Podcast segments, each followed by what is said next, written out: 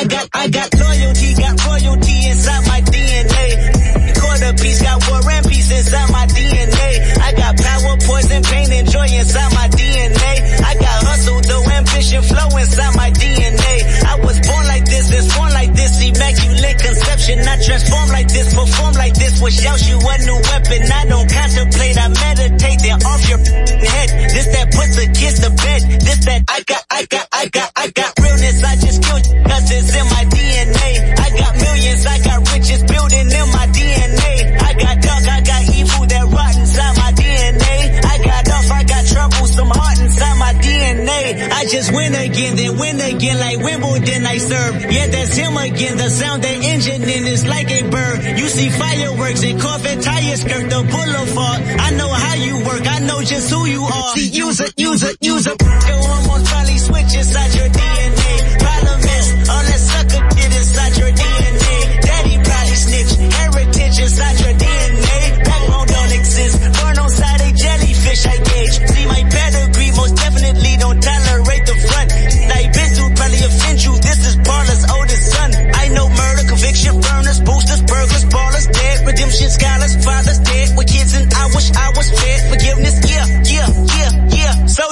Nation. Born in Staten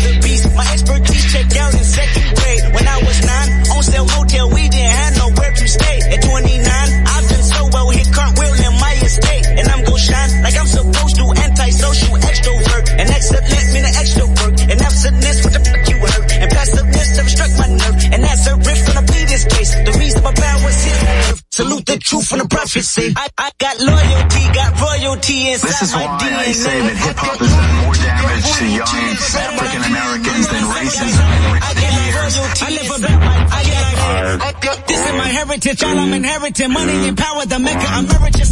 Tell me something, you mother can't tell me nothing. I'd rather die than to listen to you. My DNA not for imitation, your DNA an abomination.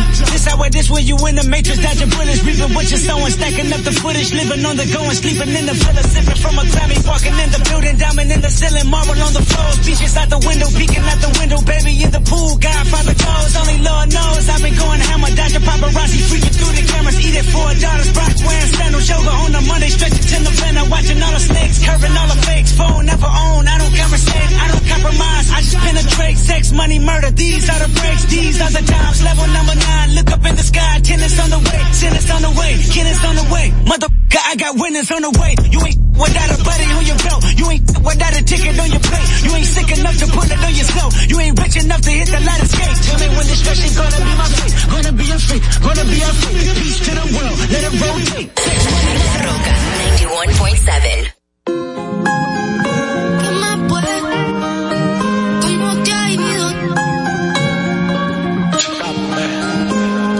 Pues? Sigues soltero, ya tienes marido. Sé que es personal, perdona lo atrevido. Te pedí en Navidad y Santa no te ha traído. Pero ¿qué más pues? ¿Qué ha habido? Te perdí el rastro por distraído. La fama de esto me tiene jodido. Pero no me olvido de lo sucedido. Regálame otra noche, quiero verte. Que hay que aclarar par de cosas pendientes.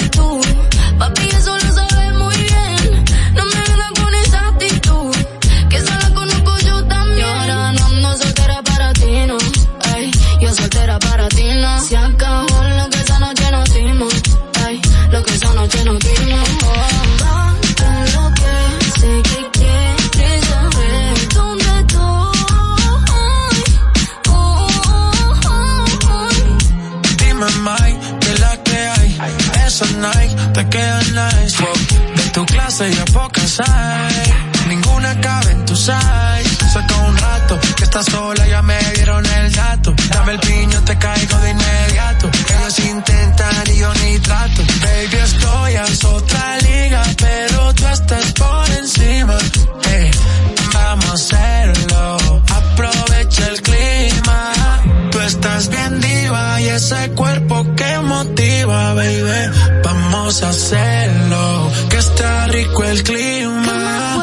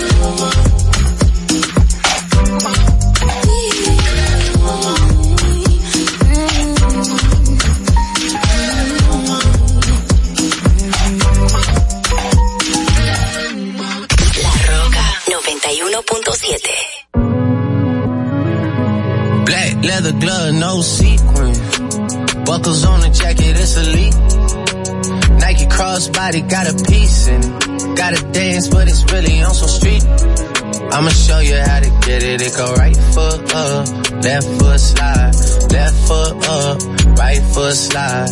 Basically, I'm saying either way we bout to slide. Hey, can't let this one slide. Hey. Don't you wanna dance with me? No, I could dance like Michael Jackson. I could get you the passion. It's a thriller in a track. Where we from? Baby, don't you wanna dance with me? No, I could dance like Michael Jackson. I could get you satisfaction. And you know we out here every day with it. I'ma show you how to get it. It go right foot up, left foot slide, left foot up, right foot slide. Basically, I'm saying either way we bout to slide. Can't let this one slide.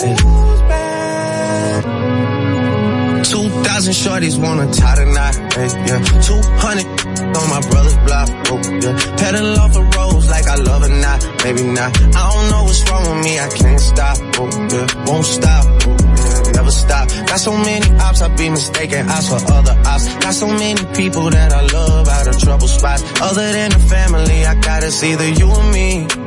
That's just how I think it's either you or me.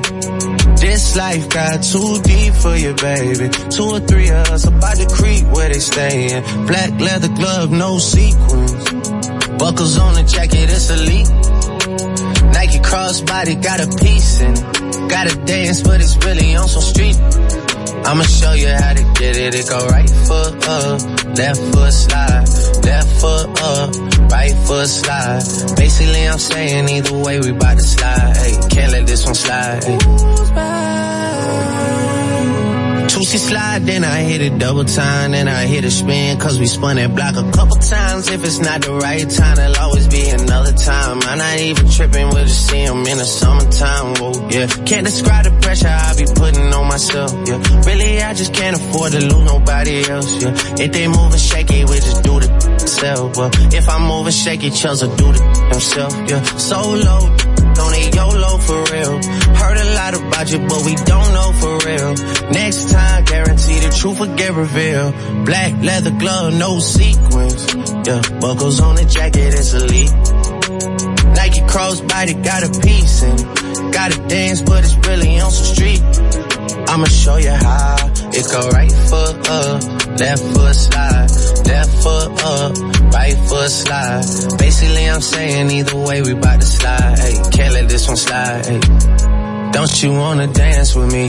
No, I could dance like Michael Jackson. I could get you the It's a thriller in a trap. Where we from? Baby, don't you wanna dance with me? No, I could dance like Michael Jackson. I could get you satisfaction. And you know we out here every day with it. I'ma show you how to get it. It go right foot up, left foot slide, left foot up, right foot slide. Basically, I'm saying either way we about to slide.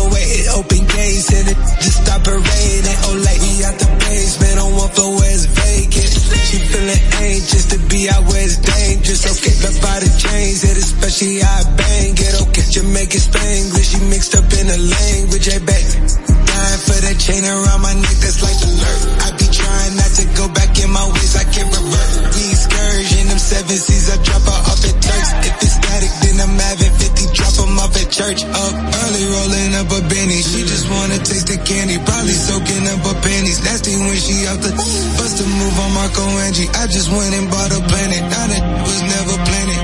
Yeah, 12 figure state plan, that was the escape. Never hate investigating, that was a waste. Remember wait, I stopped the could just start erasing. But wait, it opened gates and it just stopped parading. Oh, like me out the basement on one floor where it's vacant. She feeling anxious to be out where it's dangerous. Okay, the body change it, especially how I bang it. Okay, Jamaican Spanglish, she mixed up in the language. Hey, babe.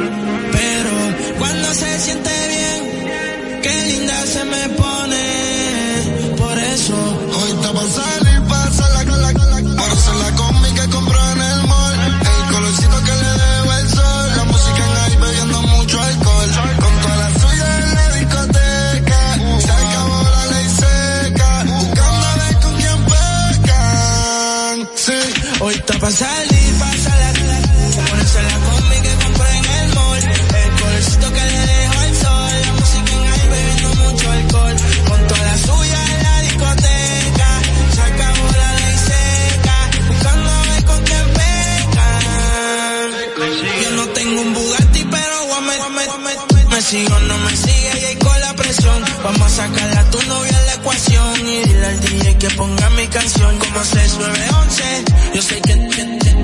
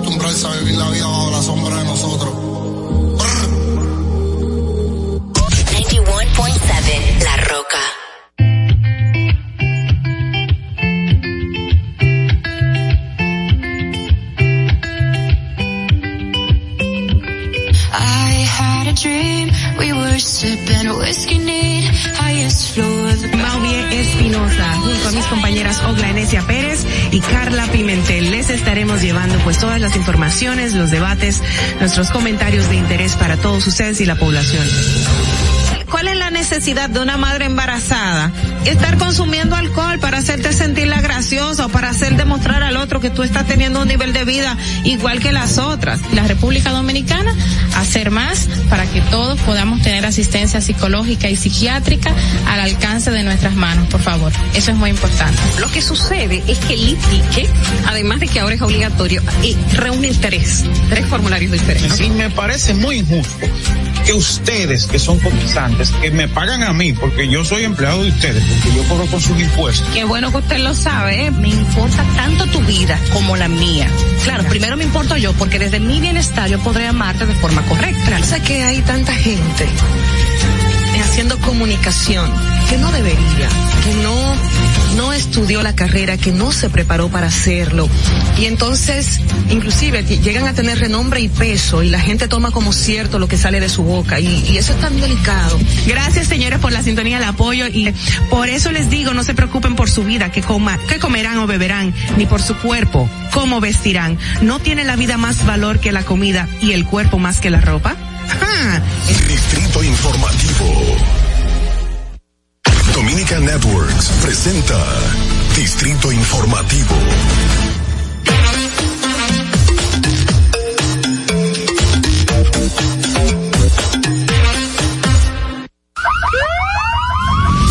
Que las bocinas y los ruidos son molestosos. Por eso te traemos el Distrito Informativo. Tus mañanas ahora serán más frescas e informadas con el equipo de profesionales más completo de la República Dominicana. Distrito Informativo, de lunes a viernes de 7 a 9 de la mañana por La Roca 917 FM, Vega TV y Dominica Networks.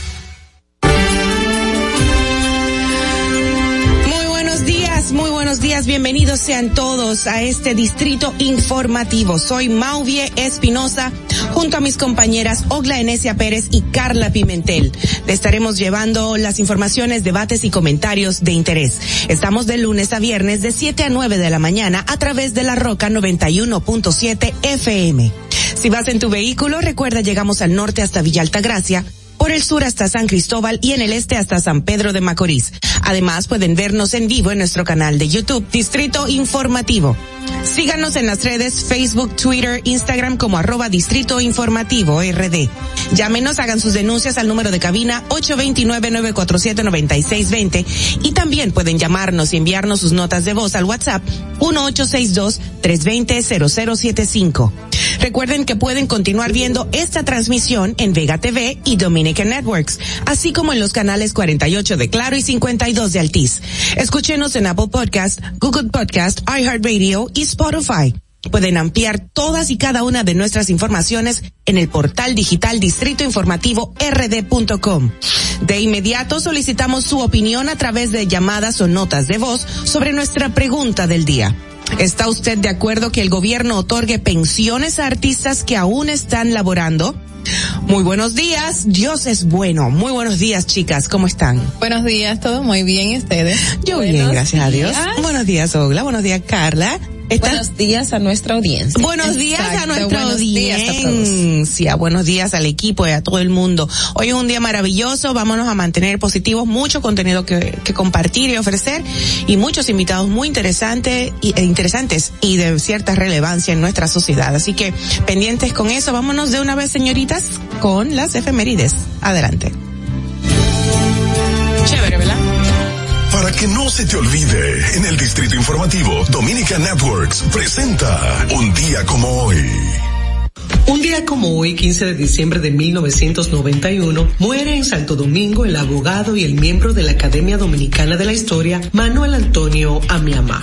Un día como hoy, en el año 1998, Cuba y República Dominicana ratifican su disposición de iniciar negociaciones para la firma de un tratado de libre comercio. Un día como hoy, en el año 2008, una aeronave de 12 pasajeros desaparece luego de despegar del Aeropuerto Internacional de Santiago hacia Gran Tour, a donde no llegó. Un día como hoy, en el año 2014, entra en segunda fase el Plan Nacional de Regularización de Extranjeros, consistente en la entrega de carnés a los solicitantes que cumplen con los requisitos. Un día como hoy, en el año 2015, es asesinado de varios balazos en su oficina de Federación Dominicana de Municipios, el también alcalde del municipio de Santo Domingo Este, Juan de los Santos, junto a un miembro de su seguridad y su agresor identificado como Luis Félix, quien se suicidó. Un día como hoy, en el año 2017, el Partido de la Liberación Dominicana celebra su 44 aniversario de fundado en medio de desavenencias entre sus principales dirigentes por asuntos internos, entre la reelección presidencial de Danilo Medina, prohibida por la Constitución. Para que no se olvide, en Distrito Informativo te lo recordamos, un día como hoy. Distrito Informativo. Estás disfrutando de Distrito Informativo con Maudi Espinosa, Ogla Enesia Pérez y Carla Pimentel. Bueno, de inmediato pasamos a nuestras principales noticias en Distrito Informativo, el nuevo orden de la radio para hoy miércoles 15 de diciembre del 2021. La primera información dice que el director general de la Policía Nacional, Mayor General Eduardo Alberto Ten, designó a otros 50 oficiales como subdirectores regionales, comandantes y subcomandantes departamentales, coordinadores de áreas y supervisores zonales. El número de oficiales designados lo integran 14 coroneles, 22 tenientes coroneles y 13 mayores y un capitán. Y la magistrada Kenya Romero impuso prisión preventiva como de medida de coerción a cinco implicados en el alegado caso de corrupción Coral 5G.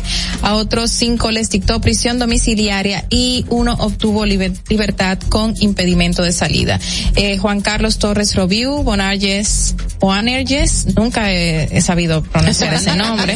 Exacto. Reyes Batista, Franklin Mata Flores, José Manuel Rosario Pirón, Yeudi Guzmán Alcántara eh, tendrán 18 meses de prisión preventiva en el Centro de Corrección y Rehabilitación Najayo Hombres. Asimismo, César Félix Ro- Ramos Ovalle, Yonanan Lucía Rodríguez, Erasmo Roger Pérez, Miguel Ventura Pichardo, Esmeralda Ortega y Carlos Augusto La Antigua tendrán impedimento de salida y arresto domiciliario con vigilancia. Mientras, el imputado Kelman Santana Martínez se le impuso presentación periódica ante la Procuraduría Especializada de Persecución de la Corrupción Administrativa. En otro orden, aunque, aunque el número de pacientes hospitalizados por COVID-19 en unidades de cuidados intensivos ha sido reducido, o sea, eh, ha ido a la baja cada día, la mayoría de los que hasta ayer presentaban condiciones críticas estaban bajo ventilación asistida debido a las dificultades respiratorias provocadas por la enfermedad. Bueno, por otro lado, um, eh, la Oficina para el Reordenamiento del Transporte, OPRED, Sí, continúa derribando viviendas pagadas a sus propietarios en el barrio Enriquillo de Herrera, municipio Santo Domingo Oeste, ante la oposición de algunos moradores que reclaman más tiempo para mudarse. Una retroexcavadora derribada este mar derribaba este martes varias viviendas de dos o tres niveles que ya estaban desocupadas con el fin de hacer espacio para la extensión del metro de Santo Domingo hacia el municipio de Los Alcarrizos. Algunos moradores han seguido protestando porque alegadamente las autoridades no cumplieron con el compromiso del plazo para abandonar las viviendas que supuestamente vence el 21 de este mes. Por octavo, por octavo día consecutivo, brigadistas trabajan en la búsqueda de cadáver de José Manuel Fernández Martínez, alias Papo, quien quedó sepultado el martes 7 de este mes por un alud de tierra en el túnel de la mina Cerros de Maimón, ubicada en la provincia de Monseñor Noel. La jornada de ayer fue supervisada por el ministro de Energía y Minas, Antonio Almonte, así como el director de minería, Rolando Muñoz. Una pena ese. Para un familiar que, que alguien fallece y, y no encuentras todavía su cuerpo, es, es como un doble shock porque las personas, o sea, sí está muerto, pero hasta no ver el cadáver no No cierra mentalmente, psicológicamente. Ese ciclo, así Oh, que wow. una pena y esperamos que ese cadáver pueda ser recuperado prontamente. Señores, el gobierno dominicano invertirá más de 3.758 millones en de pesos en programas y actividades destinadas a celebrar la denominada Navidad del Cambio. Esos recursos incluyen 2.600 millones del bono navideño que serán repartidos a 1.700.000 familias y se espera que impactará a 5 millones de dominicanos. El bono llegará a través de una tarjeta bancaria por un monto de 1.500 pesos que puede ser utilizada en compras de supermercados, colmados y todo en todo el país. Que acepten pagos por tarjeta tecnológica chip y sin contacto. Es buena oportunidad. Eh, bueno, por otro lado, una supuesta banda de atracadores penetró a una agencia de viajes y tras golpear y mantener en cautiverio a su propietaria y varios empleados, cargaron con la suma de un millón de pesos y una indeterminada cantidad de dólares. El grupo armado, integrado por dos dominicanos y cuatro haitianos, según narraron los afectados, llegó a una, llegó, llegaron en una jipeta y sin mediar palabras empezaron a agredir y a amenazar a los que se encontraban en la agencia Jolly Tours, ubicada entre la avenida Estrellas Adalá y Buenavista en Santiago de los Caballeros. Y en otra información, cerca de un centenar de familias se construyeron en un comité Padres por la Educación Presencial Universitaria y denunciaron el sostenimiento injustificado de las, claves, de las clases virtuales, situación que perjudica a los estudiantes en el aprendizaje, la formación y, según dicen, la salud mental. Se quejan de que a pesar de que el país cuenta con una población nacional vacunada de un 70%, con docencia presencial en el nivel preuniversitario, los espacios de producción, creación y desarrollo abiertos injustificable que las universidades que han fungido por demás como centros de vacunación permanezcan cerradas e impartiendo clases en modalidad virtual casi en su totalidad en todas las carreras. Wow. Señores, y los dominicanos en el exterior podrán viajar a República Dominicana desde Nueva York y Nueva Jersey con una tarifa en los pasajes no mayor de 500 dólares con impuestos incluidos. Oigan bien, una tarifa no mayor de 500 dólares con impuestos incluidos. Asumo que los vuelos son de ida y vuelta. El anuncio lo hizo el presidente de la República, Luis Abinader, durante una rueda de prensa celebrada ayer en el Palacio Nacional donde explicó que se firmaron dos acuerdos con las aerolíneas Skycana y em, perdón, Eastern Airline, que volarán desde los aeropuertos John Kennedy, John F. Kennedy y Newark, ah, y Newark hacia Santo Domingo y Santiago desde el 21 de diciembre hasta el 11 de enero próximo, realizando al menos 22 vuelos. Así que ya lo saben, un especial de vuelos desde República Dominicana, Nueva York y Nueva Jersey. Así es, esto, esto nos llena de muchísimo, de muchísima alegría porque Skycana, bueno, como bien comentaba en estos días, está rompiendo con algunas, algunas tradiciones dentro del área de la aviación en la República Dominicana y el mundo. Y bueno, hoy miércoles 15 de diciembre es una fecha que marcará un antes y después en la vida de Skycana y de todo el mundo porque eh, ya han dado a conocer, como bien acabamos de decir, eh, que bueno, habrá un primer vuelo de Nueva York uniendo a las ciudades de Santo de Santiago de los Caballeros y Santo Domingo. Así que eh, será un vuelo, el primer vuelo, no el prim- no un vuelo inaugural. Y vamos a poner entonces en esta ocasión pues un videíto que tenemos con el presidente precisamente hablando de esto es ba- bastante breve para quienes nos ven a través de la televisión. presidente Presidente de la República Dominicana, Luis Abinader, ayer en una rueda de prensa, lo si lo podemos poner por favor. Los vuelos iniciarán a partir del 21 de diciembre y el beneficio se extenderá hasta el 11 de enero. En total serán al menos 22 vuelos de las líneas Skycana y Easter Airlines que estarán volando desde los aeropuertos de John F. Kennedy y Newark en Nueva York y New Jersey hacia Santo Domingo y San 22 vuelos, qué bueno. Así es, Son 22 vuelos. Esto es, bueno, pues, eh, un acuerdo entre las- los sectores, el sector privado y el sector público y todas las concesiones que se pueden, tú sabes, obtener con esto. Así que felicitamos a Skycana por, por este logro y sabemos que tiene buenos, buenísimos pre- precios y nada, todo el año va a estar ofreciendo buenas cosas para todos nosotros. Felicitamos esta iniciativa del presidente, este, este aporte a todos los dominicanos. Bueno, seguimos. ¿Cuál es la próxima noticia? Bueno, que los niños nacidos por cesárea tienen, ay, sí, ¿no? No, continúa. Dígala. Bueno, ya. Claro.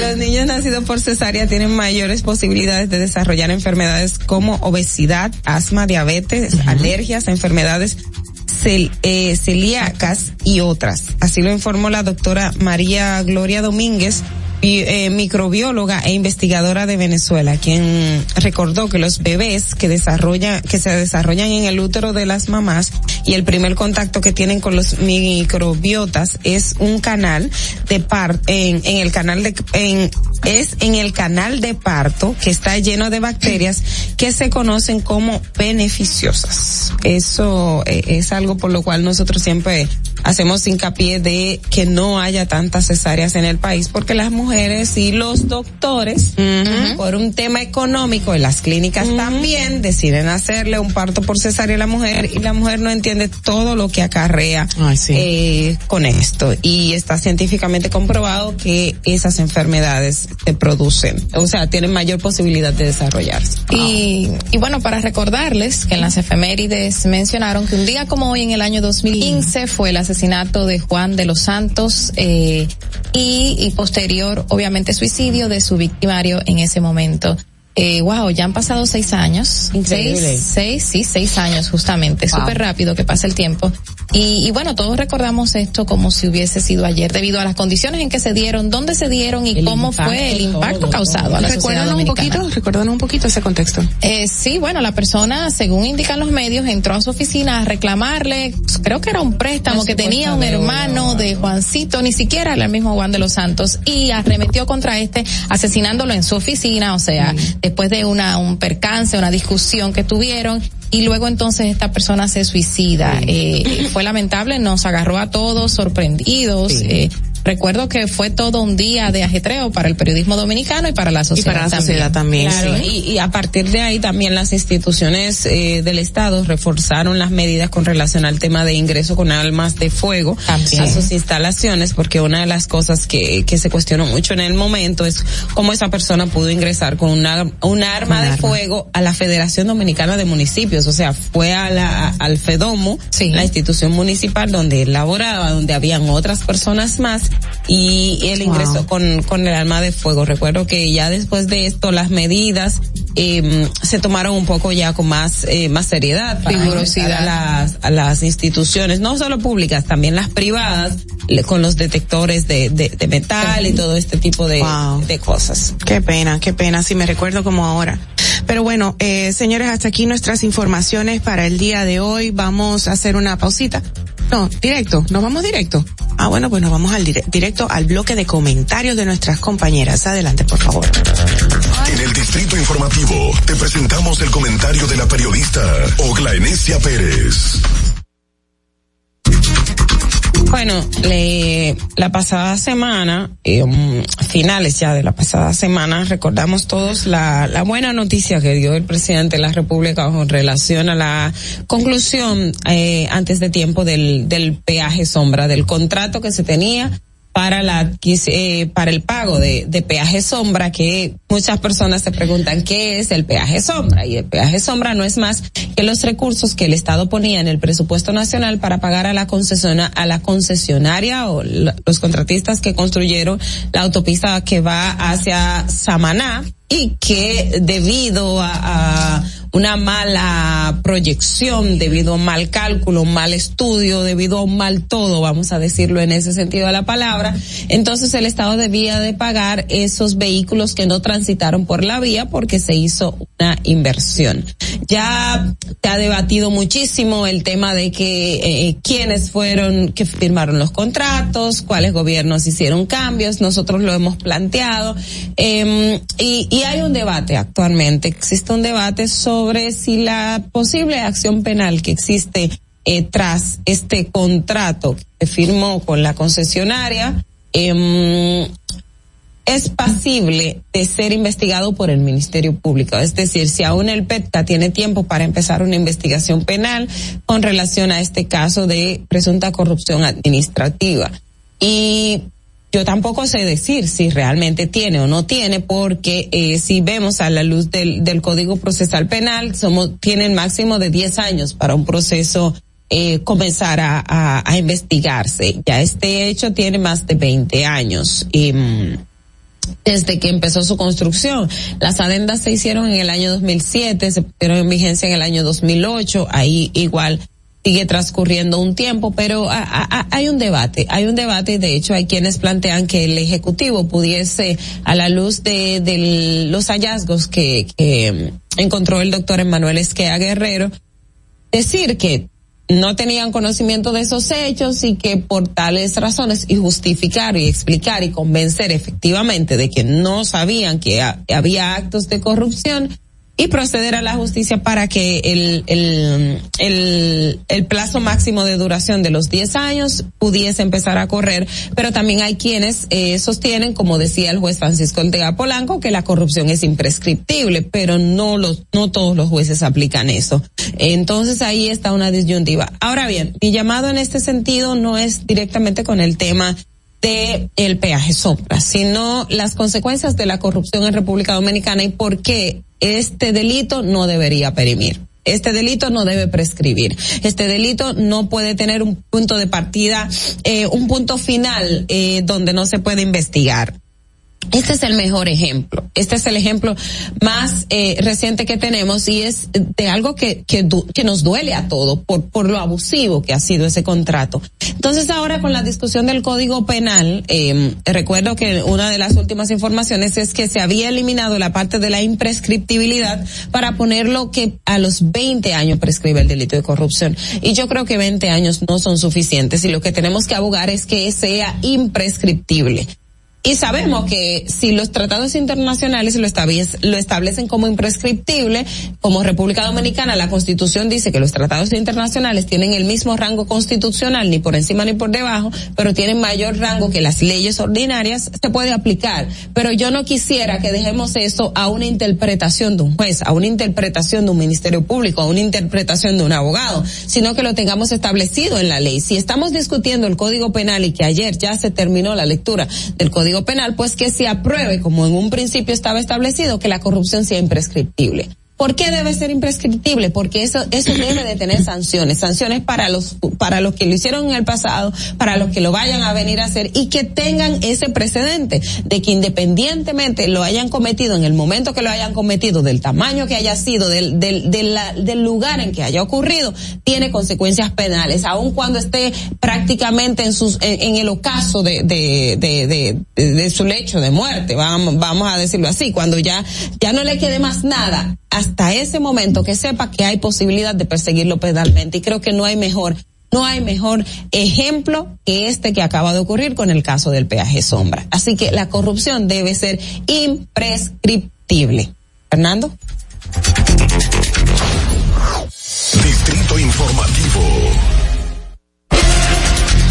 Bueno, gracias, Ogla. La verdad que este tema va a ser bastante extenso porque las personas van a estar comentándolo y rumiando del mismo. Yo creo que obviamente todo el mundo está esperando que se, qué sé yo, como que se haga justicia también con este caso porque ¿cómo puede ser? Todavía nos preguntamos cómo puede ser que todos hayan aceptado y acordado ese tipo de cosas tan en detrimento para nuestra sociedad. La corrupción. La corrupción. ¿Y qué tanto se beneficiaron los que lo aprobaron? Perdón. Eh, eh, es, es, ahí va, el ciclo de corrupción, todo lo que envuelve la corrupción, todo lo que tiene eh, en su, en su alrededor, por eso es que debemos decir que debe ser imprescriptible y lamentablemente si ya no hay tiempo para, para procesar a los nuevos, es, es lamentable. Mira, realmente los países, eh, todos están sujetos a normas y políticas eh, de carácter internacional que tienen el propósito de prevenir, fre- frenar y controlar la corrupción. Así que nada, ojo con eso y ojalá se implementen las reglas necesarias para, para dar con los responsables, ¿verdad? De todo esto. Bueno, vámonos al próximo comentario de nuestra compañera Carla. En el Distrito Informativo te presentamos el comentario de la periodista Carla Pimentel.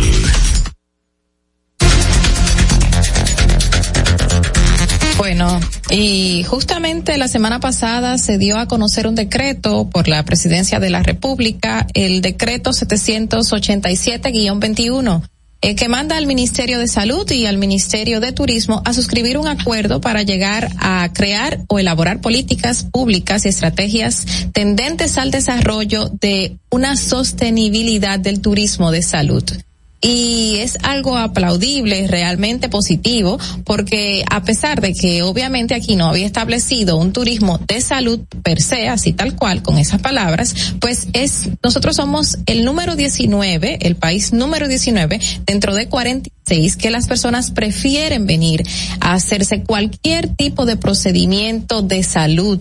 República Dominicana es el número 19 debido a la situación que nos encontramos de que eh, les resulta hasta más económicos para muchas personas venir a República Dominicana a hacerse procesos odon- odontológicos, que es lo que señalan las autoridades que más se hacen, y procesos de cirugías plásticas que obviamente por ahí viene el caso, o sea, la mayoría de las mujeres que vienen a hacerse eh, cirugías plásticas eh, a la República Dominicana lo vienen a hacer porque les resulta más económicos, más factible y más fácil. Más fácil que esto es por donde les quiero venir a decir. Eh, este decreto llama a que se organice, se elaboren estrategias de sostenibilidad, pero también se riguro, sí, rigurice se rigurice, ¿verdad? Así que se dice. Riguricen. Eso mismo. se rigurice la situación que estamos viviendo. ¿Cómo? Porque Claro, sabemos que en República Dominicana cualquiera puede venir y decir que va a ir a donde un doctor y eso está comprobado dentro de todos los procesos que se han denunciado en los medios de comunicación. Puede ir donde un doctor a hacerse cualquier chequeo súper rápido sin ningún tipo de rigurosidad y después hacerse un procedimiento médico. Y esto es lo que busca este decreto, que se mantengan ciertas políticas. ¿Políticas de qué? Políticas de eh, determinar cuáles son los médicos adecuados que pueden hacer ciertas ciertos procesos de salud, ya sean de cirugías plásticas, que es lo que más vemos aquí, que se determine cuáles son esos adecuados y que tienen todas las condiciones académicas para realizarse, que no vengan a cualquier clínica en República Dominicana a hacerse un proceso porque les sale más económico, que es lo que vemos cada cierto tiempo Obviamente, lo que ha denunciado constantemente es que las personas llegan al país, contactan un médico y muchas veces ni siquiera se hace ningún tipo de análisis o estudio para determinar en qué condiciones se encuentran estas mujeres. Y después que se le hacen las cirugías hay complicaciones que llevan en muchas ocasiones y en la mayoría a la muerte de la mujer que se está haciendo este proceso. Y es debido a esta rigurosidad que no existe que no existe ni siquiera para determinar qué tipo de, de situación de salud tiene esta mujer antes de hacerse cualquier eh, proceso médico y después qué va a pasar con ella. Cuando vienen a hacer este turismo de salud, según las autoridades han mencionado, estas mujeres en muchas ocasiones eh, llegan un día o dos días antes a hacerse el proceso, se hacen el proceso y al día después están en reposo, están eh, en correteando por la por eh, la República Dominicana sin mantener ni siquiera un reposo, que es lo que amerita, porque ellas quieren hacer turismo más allá del turismo de salud que viene que vienen a realizar. Y eso es lo que lleva este decreto, según estuve investigando, cuando se suscriban estas, eh, estas políticas, obviamente no todo el mundo va a poder ejercer el proceso de cirugías plásticas a sean nacionales que vengan eh, del exterior, dominicanas que vivan en el extranjero y también extranjeras, van a tener todo un catálogo de la clínica o lugar donde se pueden hacer los procesos y después van a tener que llenar ciertas cuotas de tiempo para mantenerse en la República Dominicana. Tanto tiempo antes, tanto tiempo después de la cirugía y llevar un reposo inmediato. Y obviamente con la determinación de cuáles son los médicos, no va a haber esa clandestinidad de hechos donde regularmente vemos las muertes de mujeres tras cirugías que en muchas ocasiones también son varias en unas y es lo que tenemos que controlar en la República Dominicana. Esperemos que este decreto no solo se quede en papel, sino que se ejerzan, se ejerzan consigo las fuerzas necesarias para erradicar o por lo menos mitigar y eliminar de a poco esos hechos eh, donde se mueren tantas mujeres dominicanas y extranjeras tras eh, cirugías plásticas en la República Dominicana. Fernando, vamos contigo.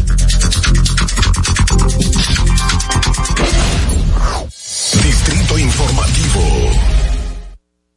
Gracias, Carla. Una pregunta. Eh, todas esas buenas prácticas dentro del turismo, eh, bueno, de, tú sabes, sostenible, por decirlo así, se remitirían a lo que es la Organización Mundial del Turismo, la OMT, ¿verdad? Es, también, también. Que deberían ser re- regidas por ellos, o sea, pero, pero reguladas. aquí ya existe una federación Ajá. de turismo de salud que es la que va como a que está entre el Ministerio de Salud y Turismo que va a llevar estas políticas ex- Ah, internas en el país formadas después del decreto 787-21 que se dio a conocer la semana pasada. Que ayer justamente hablábamos con nuestra colaboradora Rosa de que estamos por primera vez eh, en la historia, en 45 años, siendo pues miembros de la Organización Mundial de, es. Eh, qué interesante ese tema porque de verdad que viene mucha gente a hacerse las cirugías y salen bien, pero otras partes salen muy mal. Y, Sí. Pero por negligencia de ellas. que hay un alto porcentaje que sale eh, que, sale, sale bien, pero obviamente resaltamos las negativas, las Claro. consecuencias de muertes porque se ven demasiado en la República claro. Dominicana, que es un porcentaje mayor a diferencia de lo que puede ser en otros países. Y yo no diría de negligencia de ellas, sino más bien de los de los médicos. Ellas demasiado ilusas, sí, por porque por tan poco dinero venir a, a Sí. donde una persona, porque sabemos que- perfectamente que esos médicos que la re- que regalan esto, no todas las pacientes mueren, hay un porcentaje claro. que, que queda y ellas siempre aspiran. Ah, no, Digo, no- digo no negligencia de- de por el este tema de que, que- que Carla decía de que después que se hacen la operación no respetan el procedimiento de mantener la, la, la calma, el, el Es- reposo para recuperarse más rápido. Es una de las denuncias que hacen las autoridades justamente. Y por cierto, el tema de los médicos. Que los médicos no eh, le dan y- el tiempo tampoco. No, no, o sea, no. termina. Hay, hay casas de reposos, hay casas de reposo que es de donde tú vas después de hacerte un proceso. Ahora, hay que ver en muchas ocasiones dónde estas mujeres se hacen esos procesos. Ahí y es. por eso el mismo decreto y el acuerdo llama a crear una lista, un listado de los médicos acreditados en República Dominicana para que la que venga del exterior sepa Excelente. cuáles son ¿Cuáles las son personas, los, médicos, los están galenos calificados? calificados para eso. Bueno, señores, vámonos. Gracias, Carla. Gracias, Aulas, por sus comentarios, como siempre, tan acertados. Vámonos a hacer la pausa y volvemos de inmediato. Ya están aquí con nosotros no, algunos invitados y colaboradores. Atentos, no te muevas de ahí. El breve más contenido en tu distrito informativo.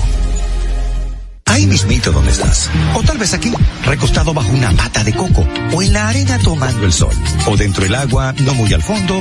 O simplemente caminando por la orilla. Ahí mismo, abre tu nueva cuenta móvil BH de León. 100% digital y sin costo. La creas en minutos con cero pesos desde Móvil Banking Personal. Ábrela donde quieras. Solo necesitas tu celular. Banco BH de León. Si deseas tener acceso a todo lo que pasa en República Dominicana, debes obtener Dominican Networks. Es el primer sistema de cable dominicano para los dominicanos en el exterior. Aquí podrás disfrutar de todos los canales de televisión de República Dominicana, noticias, deportes, música, farándula y entretenimiento 24/7. Solo debes descargar nuestra aplicación en Roku, Amazon y Apple TV. E inmediatamente vas a disfrutar de todo el contenido de República Dominicana. Dominican Networks. Ahorrar para poder avanzar. Se siente así. Ahorrar porque se quiere progresar. Se siente así. Ahorrar para tranquilo yo estar. Se siente así así. Qué bien se siente ahorrar. Con el cero de oro de APAP. Que con 500 pesos tú podrás ganar. Ahorrar se siente muy cool y cuando ganas, mucho mejor. Cero de oro, 10 apartamentos y cientos de miles de pesos en premios. Cero de oro de APAP, el premio de ahorrar. La República Dominicana había perdido la confianza en nuestras instituciones. Por los dominicanos y dominicanas, esta administración ha asumido el compromiso de abrir las puertas de la transparencia, de la integridad y del control. Es por eso que la Contraloría General de la República Dominicana implementado nuevos controles para llevar eficiencia y garantizar la buena ejecución de los fondos públicos. Conoce más en www.contraloría.gov.do. Gobierno de la República Dominicana. En Banreservas hemos apoyado por 80 años la voluntad del talento dominicano, identificándonos con sus más importantes iniciativas, para que quienes nos representan siempre puedan mostrar lo mejor de nosotros.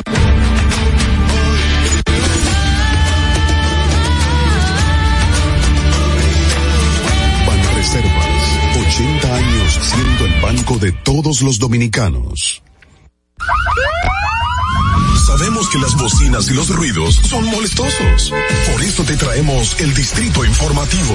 Tus mañanas ahora serán más frescas e informadas con el equipo de profesionales más completo de la República Dominicana. Distrito Informativo, de lunes a viernes de 7 a 9 de la mañana por La Roca 917 FM, Vega TV y Dominica Networks. ¿Y cómo tú le dices a una gente que confíe, que tenga esperanza, si nadie había hecho nada para ayudarles a vivir mejor? La confianza se gana. No se trata de gastar más, hay que gastar mejor. El dinero público es de todos los dominicanos. Tenemos la obligación de pensar por primera vez en que nos vaya bien a todos. Es el momento de estar cerca de la gente. Por eso no vamos a aumentar impuestos. Porque el cambio se trata de ti. El cambio comenzó. Gobierno de la República Dominicana. ¿Viste qué rápido? Ya regresamos a tu Distrito Informativo. Gente, que a qué hora es la entrevista. Bueno, estamos al aire. Señores, en vivo estamos súper contentos porque cuánta energía nos trae esta mujer. Cada vez que viene nos impregna de esa alegría, de una energía muy positiva y muy linda. Y para nosotros, bueno, bueno, es un honor recibirla porque aparte de que es hermosa, es alegre, trae unos conocimientos que nos ilustran y nos edifican en todos los sentidos. Con nosotros, Emma la Magister. ¿Cómo estás, Emma?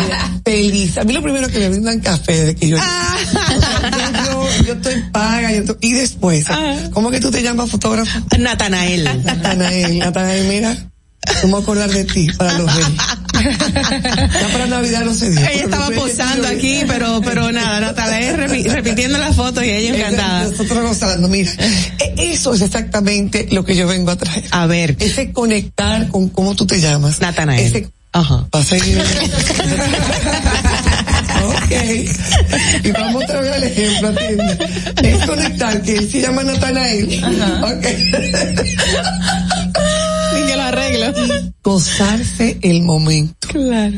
Hemos estado durante los últimos 18 meses conectados, muchos a las redes, conectados mucho para poder ir a la escuela había que estar en Zoom, o había que estar en Google Meet, o había que estar donde en un momento dado la tecnología era algo um, como un recurso, sí.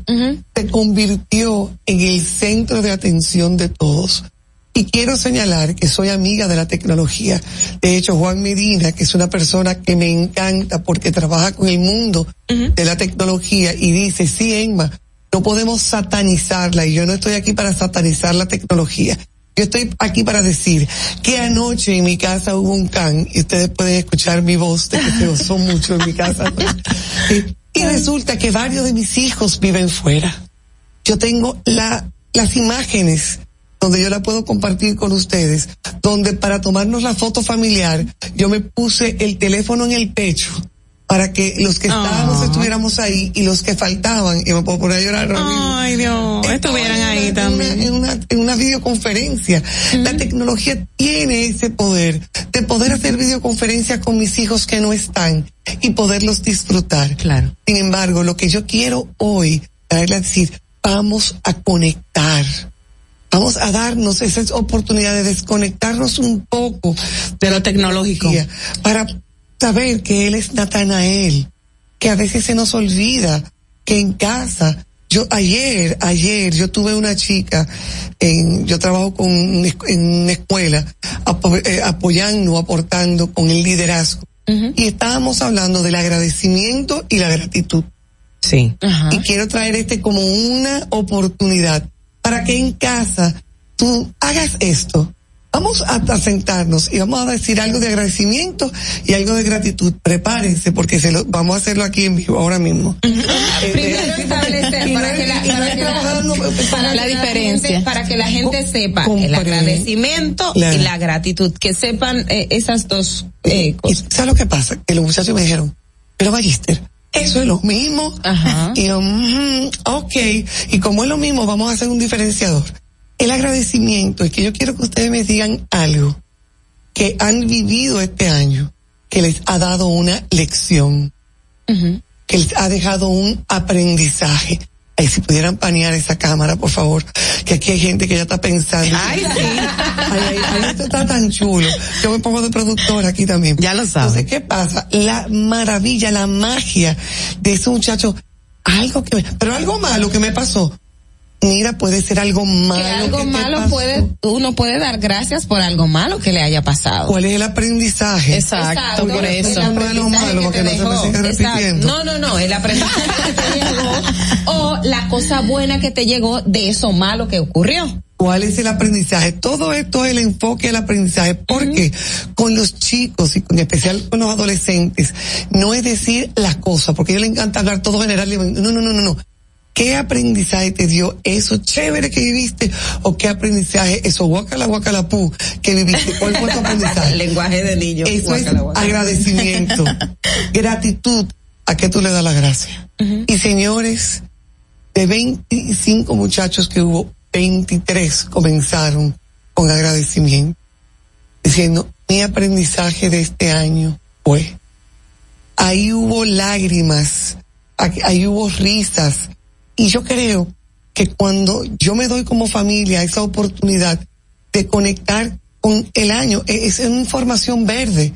¿Por qué es una información verde? Porque lo que yo aprendí hoy es para toda la vida, que yo voy a volver a ese momento y a decir, ahora, tú te imaginas un 20 de diciembre, un 28 de diciembre. Ustedes están viendo que yo no estoy poniendo 24, ni 25, No. ni 31 y a cualquiera, ahora que los muchachos salgan del cole, tómense un café sorpresa, es más, preparen un chocolate juntos, siéntense a qué, cuál es el agradecimiento que le tienes a este año.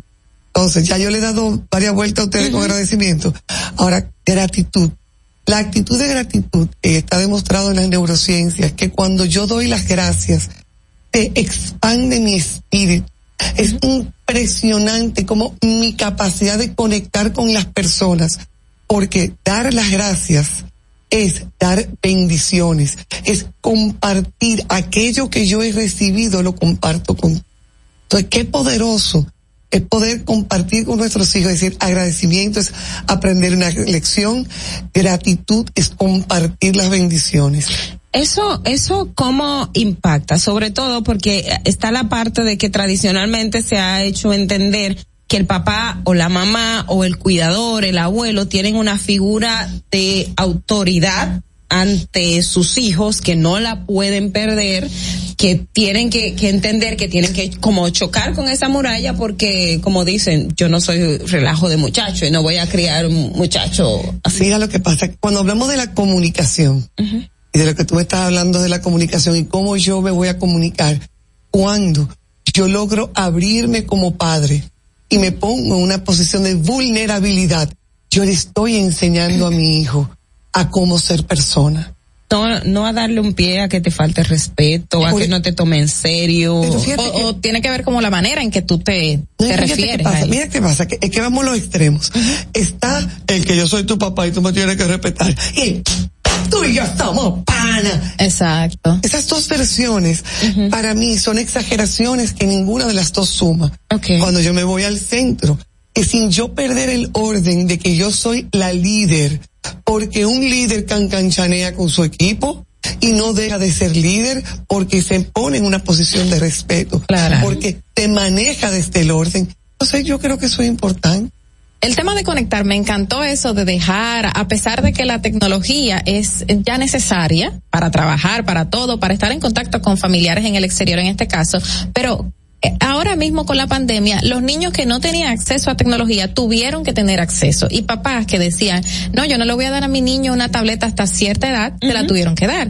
¿Cómo ahora tratar de que ese niño o niña no sea adicto, no se vuelva como nosotros los adultos con esos aparatos electrónicos? Tú lo acabas de decir, me encanta tu respuesta.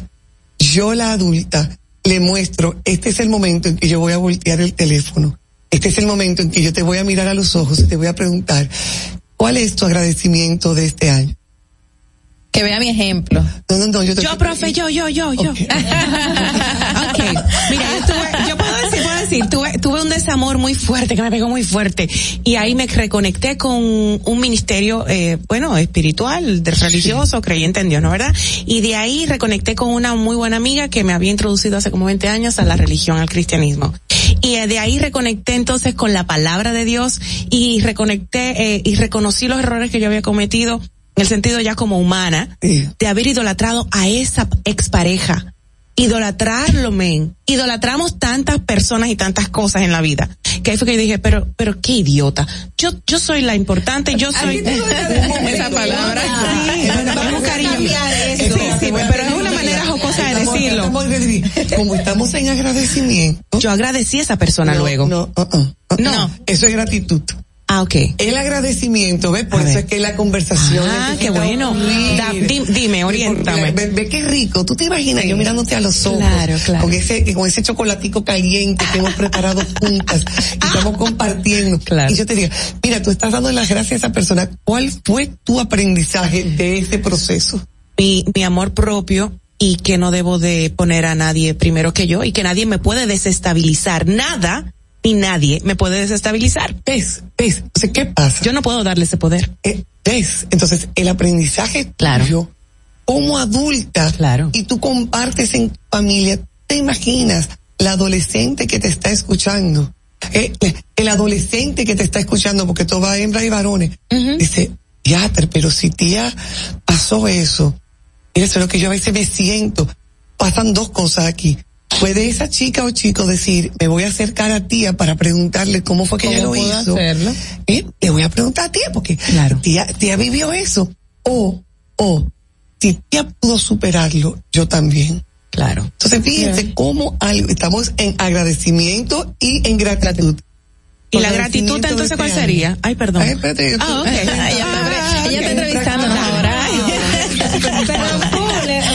Es práctica de momento. Ay, ay, ay. Vamos. No, sé, es que yo tengo muchas cosas. No, O sea, no he aprendido y de esa es otra muchas respuesta. cosas. No, espérate. Esa es otra respuesta común. Hay que son muchas cosas. Y entonces yo te digo, yo quiero que tú te centres y te regales el momento, pues yo voy a preguntar, yo quiero que tú te centres y te regales el momento. ¿De cuál de todas esas muchas cosas que viviste fue esa lección que tú realmente quieres compartir? Mientras tú haces eso, vamos a preguntar. Qué bella. A ver, a ver, a ver, a ver. Sí. No, no. Bueno, agradecer. eh, No, no, bueno, no. En gratitud. En gratitud. Sí, en gratitud. ¿Cuál es tu aprendizaje? Bueno, yo aprendí que lo más importante fuera de, de tener cosas materiales, objetos, es la salud. Y ante esta situación que vivimos de COVID, que nuestros familiares se enfermaron, personas Espérate un cercanas. momentito, yo te, te- estoy con práctica supervisada. Recuérdate que es personal tuyo, no, eh, No colectivo. Me, me suena la periodista. que Ay, ay, ay. Está muy político. Sí, yo, mi amor, me suena la periodista. Yo quiero saber, y esto es importante porque estás ayudando a tus hijos, estás ayudando a tu familia.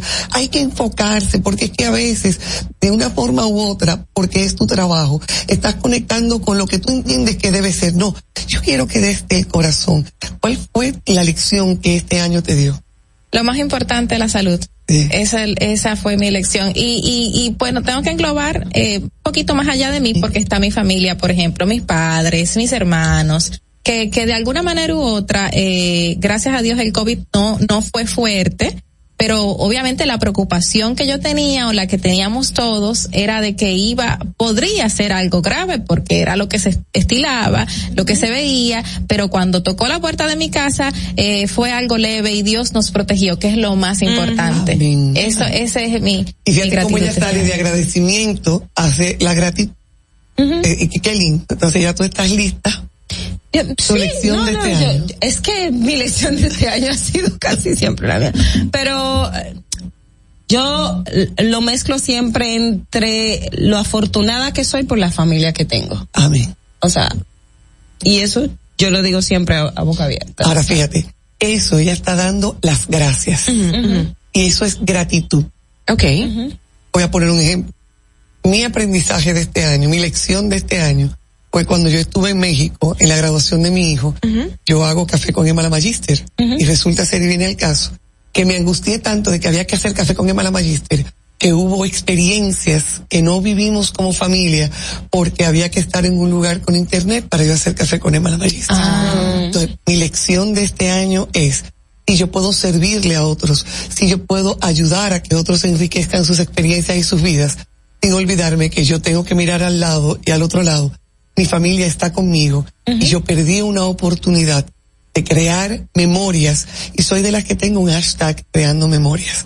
Entonces, suelta un poco que es hacia afuera y trabajar, mirar hacia adentro para con mi familia. Ahora, algo muy, muy, que me llama mucho la atención en mi caso personal, yo agradecí o tuve la gratitud, en este caso, Al principio- de la pandemia yo decía, mis padres no hubiesen soportado todo este estrés, ni físicamente ni psicológicamente, eran fuertes, personas fuertes, pero no- ya estaban muy desgastados físicamente con sus enfermedades. Digo yo, qué bueno que no estuvieron aquí. Dije en el momento de la pandemia, empezando toda la locura, dice, ellos no lo hubiesen tolerado, que hubiésemos estado tan desperdigados y solitos y con aquel hermetismo en todo el sentido de la palabra. ¿Eso es gratitud o es agradecimiento o qué? eso es gratitud. Gratitud. Ahora, porque agradecimiento es un aprendizaje. Y Ah, por eso es la diferenciación. Perfecto. El agradecimiento es un aprendizaje. ¿Qué aprendí este año?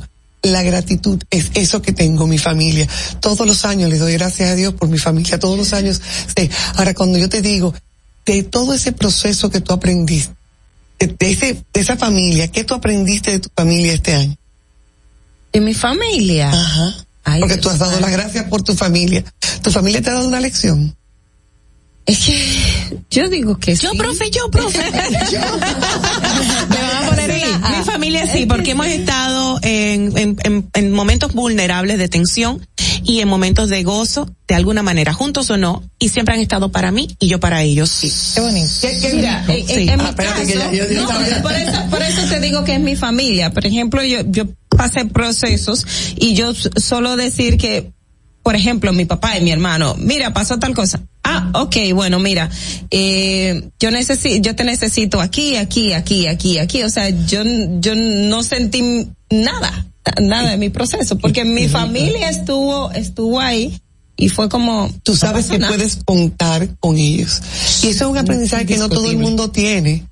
Yo sé que puedo contar con mi familia. Hay personas que en la pandemia aprendieron que tenían familia. En el cierre, ayer hubo una chica que dijo que ella le agradecía tanto la pandemia porque ella vivía en una casa donde todo el mundo estaba aislado.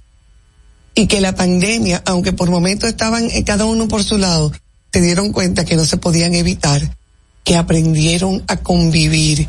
Qué cosa tan hermosa. Claro, claro, claro. Entonces, en este momento sentiríamos gratitud y agradecimiento a la vez por ti estar aquí, por conectar contigo, por los conocimientos que nos das. Agradecimiento porque estás aprendiendo algo conmigo y gratitud porque yo vine y pudimos divertirnos nosotras en vivo. Qué bonito. Qué lindo. Te bendecimos, nena. Gracias, la sabiduría la, da- la da Dios Padre. Y de verdad tú estás impregnada con su sabiduría porque Él es el único que la da. Gracias por esa alegría, esa sabiduría que nos compartes y te queremos. Vuelve pronto, por favor, Emma la Yo vengo pa- pa- para, para el 6 de enero. Para los reyes, no para No, pero un chingante, lo decimos ahorita fuera del aire, pero te vamos a ver un poquito antes. Señores, hasta aquí en este momento tan interesante con Emma la Magister, trayéndonos luz para nuestras vidas. Gracias. Hasta ahorita porque tenemos que hacer una pausa, claro. Volvemos ya. El tránsito, tránsito. Para que llegues a tiempo y no te compliques con el clima, te traemos en el distrito informativo el tráfico y el tiempo. Y así se encuentra el tráfico y el tiempo a esta hora de la mañana en Santo Domingo.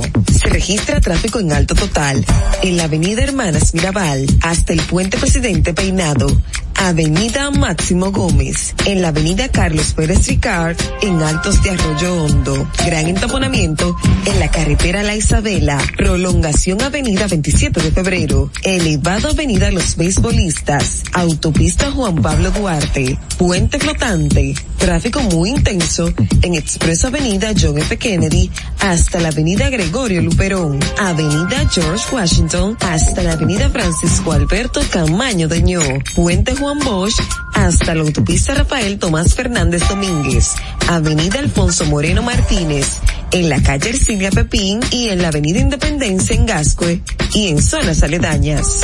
A ti conductor, te recordamos que la prudencia en las vías es responsabilidad de todos. Para el estado del tiempo en el Gran Santo Domingo, se encuentra parcialmente nublado, con una temperatura de 22 grados y una máxima de 32 grados. Hasta aquí el estado del tráfico y el tiempo. Soy Nicole Tamares. Sigan en sintonía con Distrito Informativo. Atentos, no te muevas de ahí. El breve más contenido en tu distrito informativo. Ahí mismito donde estás. O tal vez aquí, recostado bajo una mata de coco. O en la arena tomando el sol. O dentro del agua, no muy al fondo. O simplemente caminando por la orilla. Ahí mismo, abre tu nueva cuenta móvil BH de León. 100% digital y sin costo. La creas en minutos con cero pesos desde Móvil Banking Personal. Ábrela donde quieras. Solo necesitas tu celular. Banco BH de León. Ya no tienes que ir a la Contraloría General de la República para obtener una certificación de cargos. Ahora el servicio es digital. Sigue estos sencillos pasos. Ingresa a www.contraloría.gov.do. Selecciona el servicio de certificaciones de cargos en el menú superior. Completa las informaciones. Adjunta tu cédula y constancia de trabajo. Envía tu solicitud y revisa tu correo electrónico. Cuando tu certificación esté lista, podrás descargarla e imprimirla. Contraloría General de la República. Ahorrar para poder avanzar. Se siente así. Ahorrar porque se quiere progresar. Se siente así. Ahorrar para tranquilo yo estar. Se siente así y así. Qué bien se siente ahorrar. Con el cero de oro de APAP. Que con 500 pesos tú podrás ganar. Ahorrar se siente muy cool. Y cuando ganas, mucho mejor. Cero de oro, 10 apartamentos y cientos de miles de pesos en premios. Cero de oro de APAP, el premio de ahorrar. Síguenos en nuestra cuenta de Instagram para mantenerte informado de todo lo que sucede en el programa. Arroba Distrito Informativo. ¿Y cómo tú le dices a una gente que confía, que tenga esperanza, si nadie había hecho nada para ayudarles a vivir mejor? La confianza se gana. No se trata de gastar más, hay que gastar mejor. El dinero público es de todos los dominicanos. Tenemos la obligación de pensar por primera vez en que nos vaya bien a todos. Es el momento de estar cerca de la gente. Por eso no vamos a aumentar impuestos. Porque el cambio se trata de ti. El cambio comenzó. Gobierno de la República Dominicana. Estamos en YouTube. Disfruta de nuestro contenido. Suscríbete, dale like y comenta. Distrito Informativo. Si deseas tener acceso a todo lo que pasa en República Dominicana, debes obtener Dominican Networks. Es el primer sistema de cable dominicano para los dominicanos en el exterior. Aquí podrás disfrutar de todos los canales de televisión de República Dominicana, noticias, deportes, música, farándula y entretenimiento 24/7. Solo debes descargar nuestra aplicación en Roku, Amazon y Apple TV. E inmediatamente vas a disfrutar de todo el contenido de República Dominicana. Dominican Networks. En Banreservas hemos apoyado por 80 años la voluntad del talento dominicano, identificándonos con sus más importantes iniciativas, para que quienes nos representan siempre puedan mostrar lo mejor de nosotros.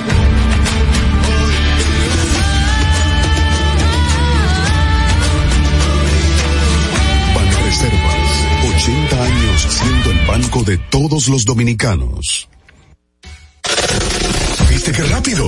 Ya regresamos a tu distrito informativo.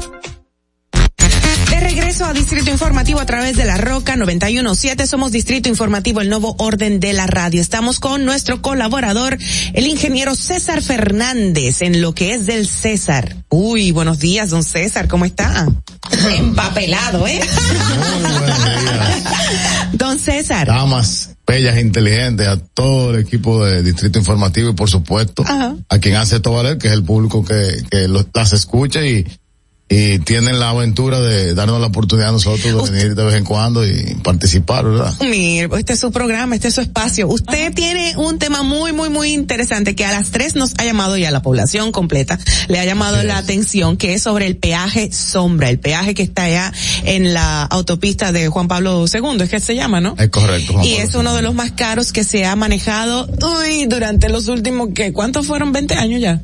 Eh, sí, 20 años, por ahí. 2008. 2008, Menos, menos, como 12. Yo Casi quiero que 12. empecemos por ahí. Por favor. Empecemos por ahí. Entonces, mi primera pregunta, ¿quién fue que firmó eso? No, yo no, vamos, vamos a ir por partes. Ok. Lo primero que yo estoy altamente preocupado con ustedes tres. ¿Por qué? Cuéntanos. Porque yo soy de este equipo. Ajá. Ok. Y, y lo que ustedes digan es, es como si yo lo dijera, porque somos un Sí, equipo. claro, yo claro. trabajo en equipo. Okay. Y me preocupa que las tres, Ay. de manera uniforme, en el comentario de Ogla, que era precisamente el peaje sombra, hablaron que hay corrupción en el caso del peaje Dije, sombra. habría, que dijeron No. que habría corrupción. Pero, Pero, pero ya lo están dando como un sentado que podría haber corrupción. Podría, claro. y que no prescribió, que si prescribió, que si 20 años, que sí, que hay, tú misma dijiste, no, porque eso no es- eso no prescribe, eso hay que perseguirlo. no, no, no, no, corrección. Entonces, corrección. no, pero- Dije pero- que debe pero- de, pero de yo no quiero ponerse entrar en en ese el detalle, código pero- que no prescriba porque tesoro, ahora prescribe. corazón. Que lo está No, pidiendo José Horacio. Pero yo lo que único que te que estoy yo dije que manifestando no es mi preocupación. No, pero te estoy aclarando porque dijiste que yo dije que no prescribe. Te dije que en el estudio del Código Penal ahora deben de poner lo que no prescriba. Ajá. Porque prescribe. Porque supuestamente hay corrupción en este caso. En sí, Podría, en sí. otros. Bueno, perfecto. Entonces, vamos por parte. Yo quiero primero que la gente entienda qué es lo que es una concesión de una obra. Las concesiones de obras datan eh, de finales de los ochentas. Y esto inicia precisamente con lo que se llamó en ese momento iniciativas eh, privadas. Inició en Londres, eh, 88-89, con un modelo donde el sector privado le presenta al Estado una posibilidad de realizar una obra, el, el sector privado colocando los recursos y entonces el gobierno poniendo la regla y siendo socio eh, minoritario o parcial, dependiendo del formato, y se ejecuta la obra y esa empresa privada que invierte su dinero, que generalmente es una empresa de constructora con mucha capacidad asociada a un grupo bancario, y desarrollan el proyecto. Eso es lo que es una alianza público-privada. Y los invito a leer en el listín diario eh, un artículo nuestro del año 2018, está la imagen por ahí, eh, sobre las alianzas público-privadas. Ok. Las aplicaciones. ahí nosotros explicamos de eh, cómo, de qué se trata esto, para que la gente vaya entendiendo primero de qué que estamos ¿Cuál es el título? ¿Las aplicaciones? ¿El rostro? el, el título está mal titulado por el periódico, pero es el, el, el, las alianzas público-privadas, el nuevo rostro de las obras públicas. Okay. Ese es el título del artículo. Bien. Ya teniendo claro de qué se trata, eh, nosotros hasta el, el año 2020 no teníamos una, una ley de alianza público-privada, que es la 4720. Pero antes, dentro de la ley eh, 340, sí. eh, había un acápite que manejaba las concesiones. Perfecto. El Estado Dominicano, en año 99, 1999, identifica una necesidad. ¿Y cuál era esa necesidad? Bueno, 98. finales del 98, 99. Sí. Y dice, bueno, yo quiero expandir un nuevo, potenciar un nuevo polo turístico, como lo es la provincia de Samaná y la, y la, la circundancia. Sí. Y necesito para eso una carretera. El primer intento se hace de una carretera de 64 kilómetros, que fue fallido. Esa licitación no, no tuvo éxito. ¿Por qué? Porque con 64 kilómetros no resolvías nada. No llegabas a ningún lado. Ok. Se publica en el 99 y se, eh, eh, se adjudica en el año 2001 la primera etapa de la carretera Juan Pablo, hoy llamada Juan Pablo II, no se llamaba así en esa época. Y aquí yo tengo el contrato, yo tengo los tres contratos. Aquí está el contrato, pueden ver, este es el contrato, el primer contrato de, en el gobierno de Hipólito Mejía. Y a mí me da mucha, mucha pena que aquí lo que se trate de quién firmó y quién no firmó. Exacto, eso es lo que- a mí me llama la atención y yo lo dije los otros es, días eh, pasados. es, eh, yo diría que está infantil. Porque Exacto. al final es el Estado Dominicano. Continuidad. Es el Estado Dominicano. Bueno o malo, es el Estado Claro. Dominicano. Pero ¿quién fue el ideólogo? Entonces, ¿Quién firmó? el ¿Quién ideólogo aprobó? es la- 98 la idea es finales. La necesidad que tiene la provincia, eh, o sea, esa región nordeste de desarrollarse. Eso es lo que origina Pero todo todo. el plan viene desde, desde el gobierno de Leonel Fernández en La 98. idea viene del gobierno, Exacto. del, del Y gobierno de Leonel Fernández. se hizo pero la primera el- contratación Exacto. se hace en el gobierno del, del PRD. Si pueden entonces. enfocarlo bien, por un zoomcito ahí al Ahí contrato. está una carta del presidente de la República de entonces, Hipólito Mejía y Domínguez, donde le manda este legajo de papeles, aquí están todos los anexos, Ahí hay como 300 páginas. al presidente del Senado de entonces, ingeniero Ramón Alburquerque, para que proceda con la contratación. Mm, Y solamente voy a leer, porque esto es muy amplio, Claro. de, este, de esta parte del contrato, un inciso donde él le dice a los congresistas, ya no solamente le la carta que le dije al presidente del Senado, y le especifica que el Estado Dominicano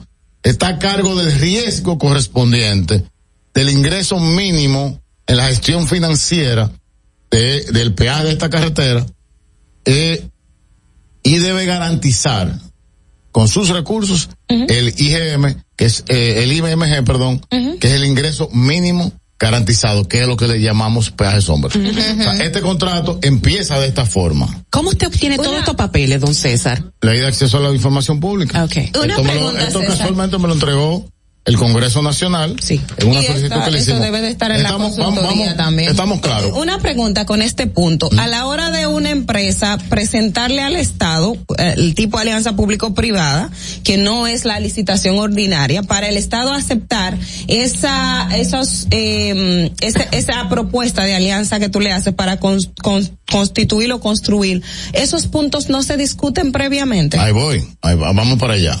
Pero se que gente previamente, hace la propuesta, ¿no? tenga- Claro. Ok. Eh, lo primero que quiero que la gente tenga claro, cómo se origina, qué es una alianza público-privada y el primer contrato.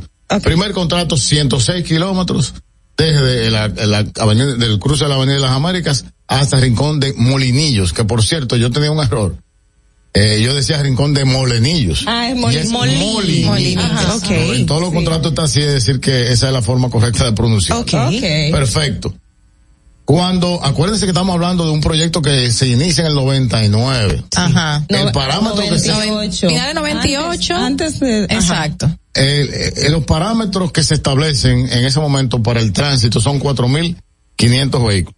Ok. Se Eso hizo es un lo que se estudio, establece. ¿verdad que sí o no? Se hizo un estudio. Ok. El proyecto está hablando del 2.000. ¿Cuatro mil cuántos hace? 500. El estudio se hizo previo a, a que se hiciera el, la, Por supuesto, para la tú, declaratoria para, para, tú hacer la formar, carretera, para tú ¿verdad? formar un proyecto alianza público-privada de concesión, eh, tu pregunta, primero lleva el, el- en este caso, y fíjate que es algo que lo enmienda la ley 4720. Vamos a suponer, yo quiero hacer una carretera, la carretera San, San Juan Santiago, mi empresa. Yo tengo que hacer todos los estudios.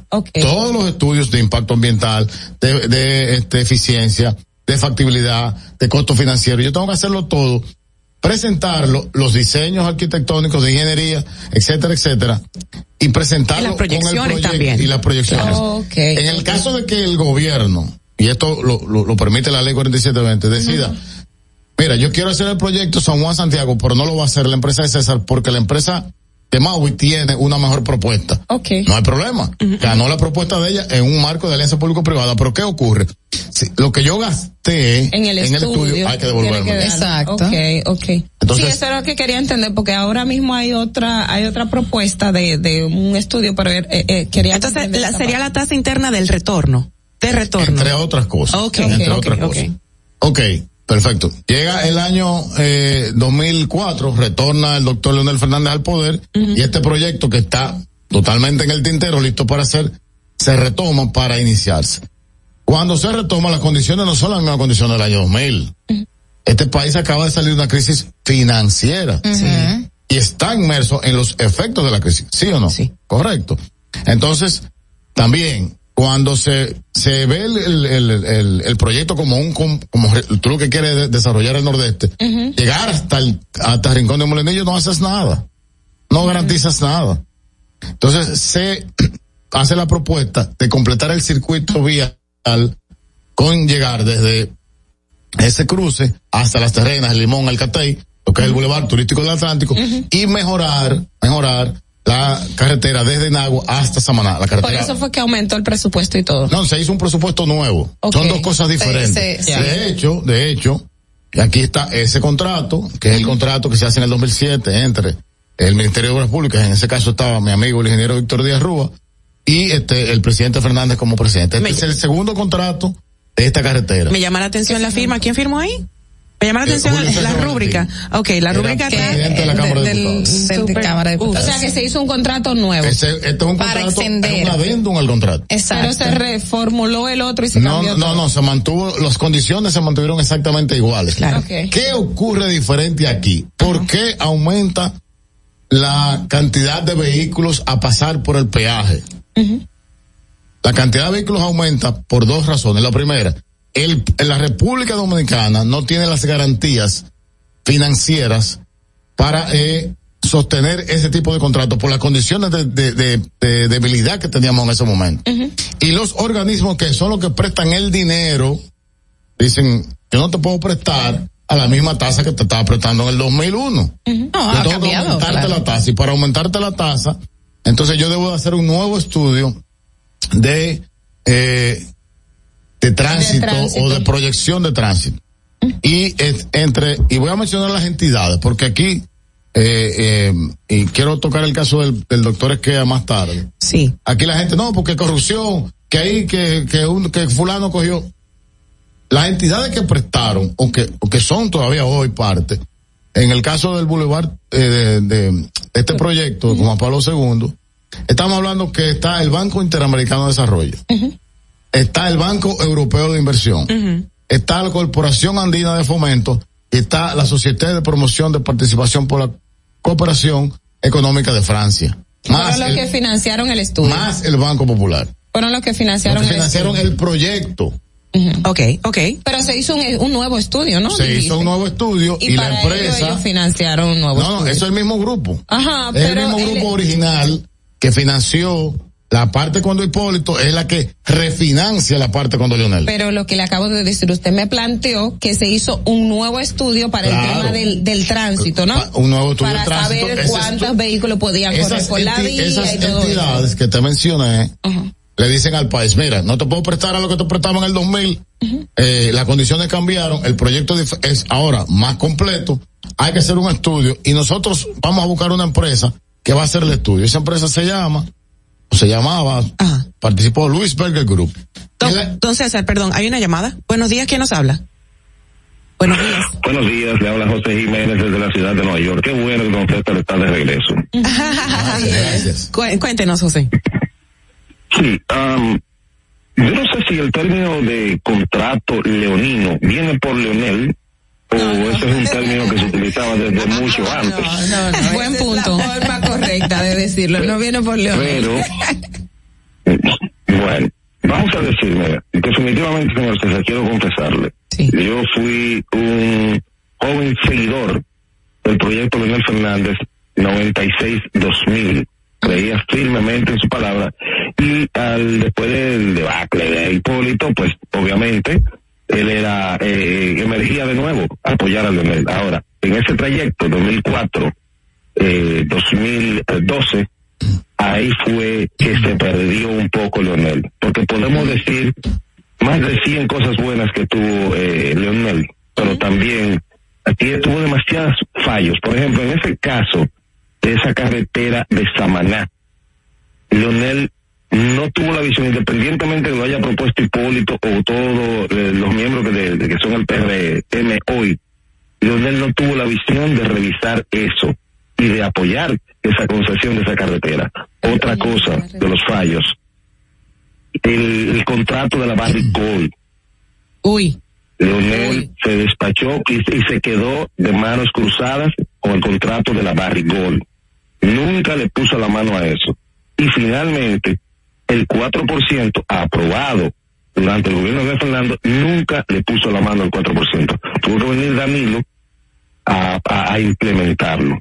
Entonces esas son de las cosas que durante todo su camino el el 4%, si usted está de acuerdo con que se No, no, el 4%.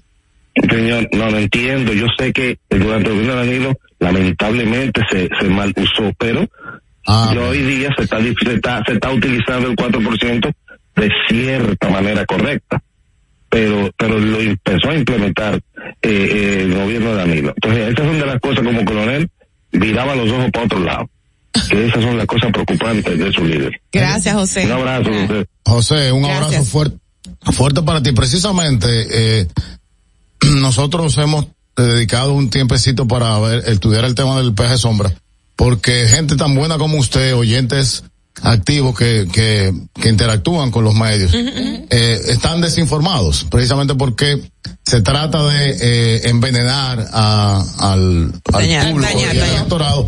El, no es el caso, pero el caso Barribol es una mentira. Fue, Danilo lo utilizó para, este, Capital para, político. para, reelección, la- para la reelección. Y el caso del peje sombra va por el mismo lugar. Pero César, una pregunta. vamos- no, vamos no, a una, pre- un poco. una, una preguntita, César. Sí, claro. Pero, pero la decisión que se tomó ahora mismo de hacer este pago y llegar a un acuerdo futuro para tratar de mitigar el, el pago tan grande que se ha Pero hecho de para millones, allá, ¿es para positivo o negativo? Voy, voy para allá, voy para allá. Porque eso es muy importante. Voy O para sea, allá. te refieres a que en enero se va a pagar ya ese Los cuatro mil, va- vamos para allá. Adelante. Entonces, ya tenemos claro, el, según el contrato del presidente, cuando el, el presidente Fernández hace una enmienda, ¿de qué se trata la enmienda? Llegar hasta Limón, las terrenas, etcétera, y completar ese paquete para eh, que Con realmente, de el nordeste tenga la estructura eh, eh, vial necesaria para su desarrollo. Con nuevo estudio de tráfico con nuevo estudio de tráfico que 2005. hace, que exige las entidades que están financiando. Ok. Ajá. Perfecto. Ajá. La carretera se construye y la carretera inicia. Perfecto. No se da lo que estaba previsto. Que el estudio fue un fiasco. No. No se da que la proyección del, del, del proyecto, ¿sabe? La proyección de la cantidad de vehículos que van a pasar, no se da. Eso no De- quiere decir que del el estudio segundo estudio, del segundo Pero estudio, dame un segundito, dame un segundito. Porque hay una parte que nadie ha tocado y es muy alegre la forma que se habla de esto. Yo te aseguro a ti que el grupo Luis el señor Luis Berger o la empresa que se llama así, no son unos locos viejos que el Banco Mundial, que el BID lo buscaron para hacer un estudio. Ok.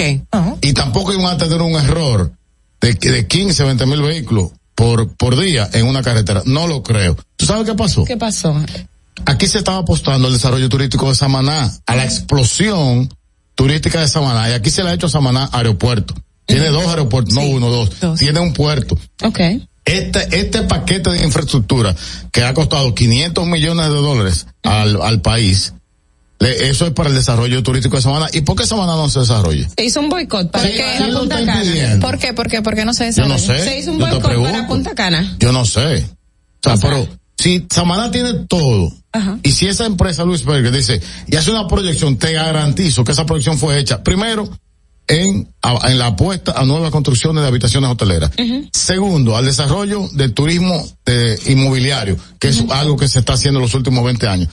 Tercero, a la nueva implementación de negocios, comercios. En Samaná no hay un supermercado. ¿Cómo va Señor, a ser? No, hay supermercado.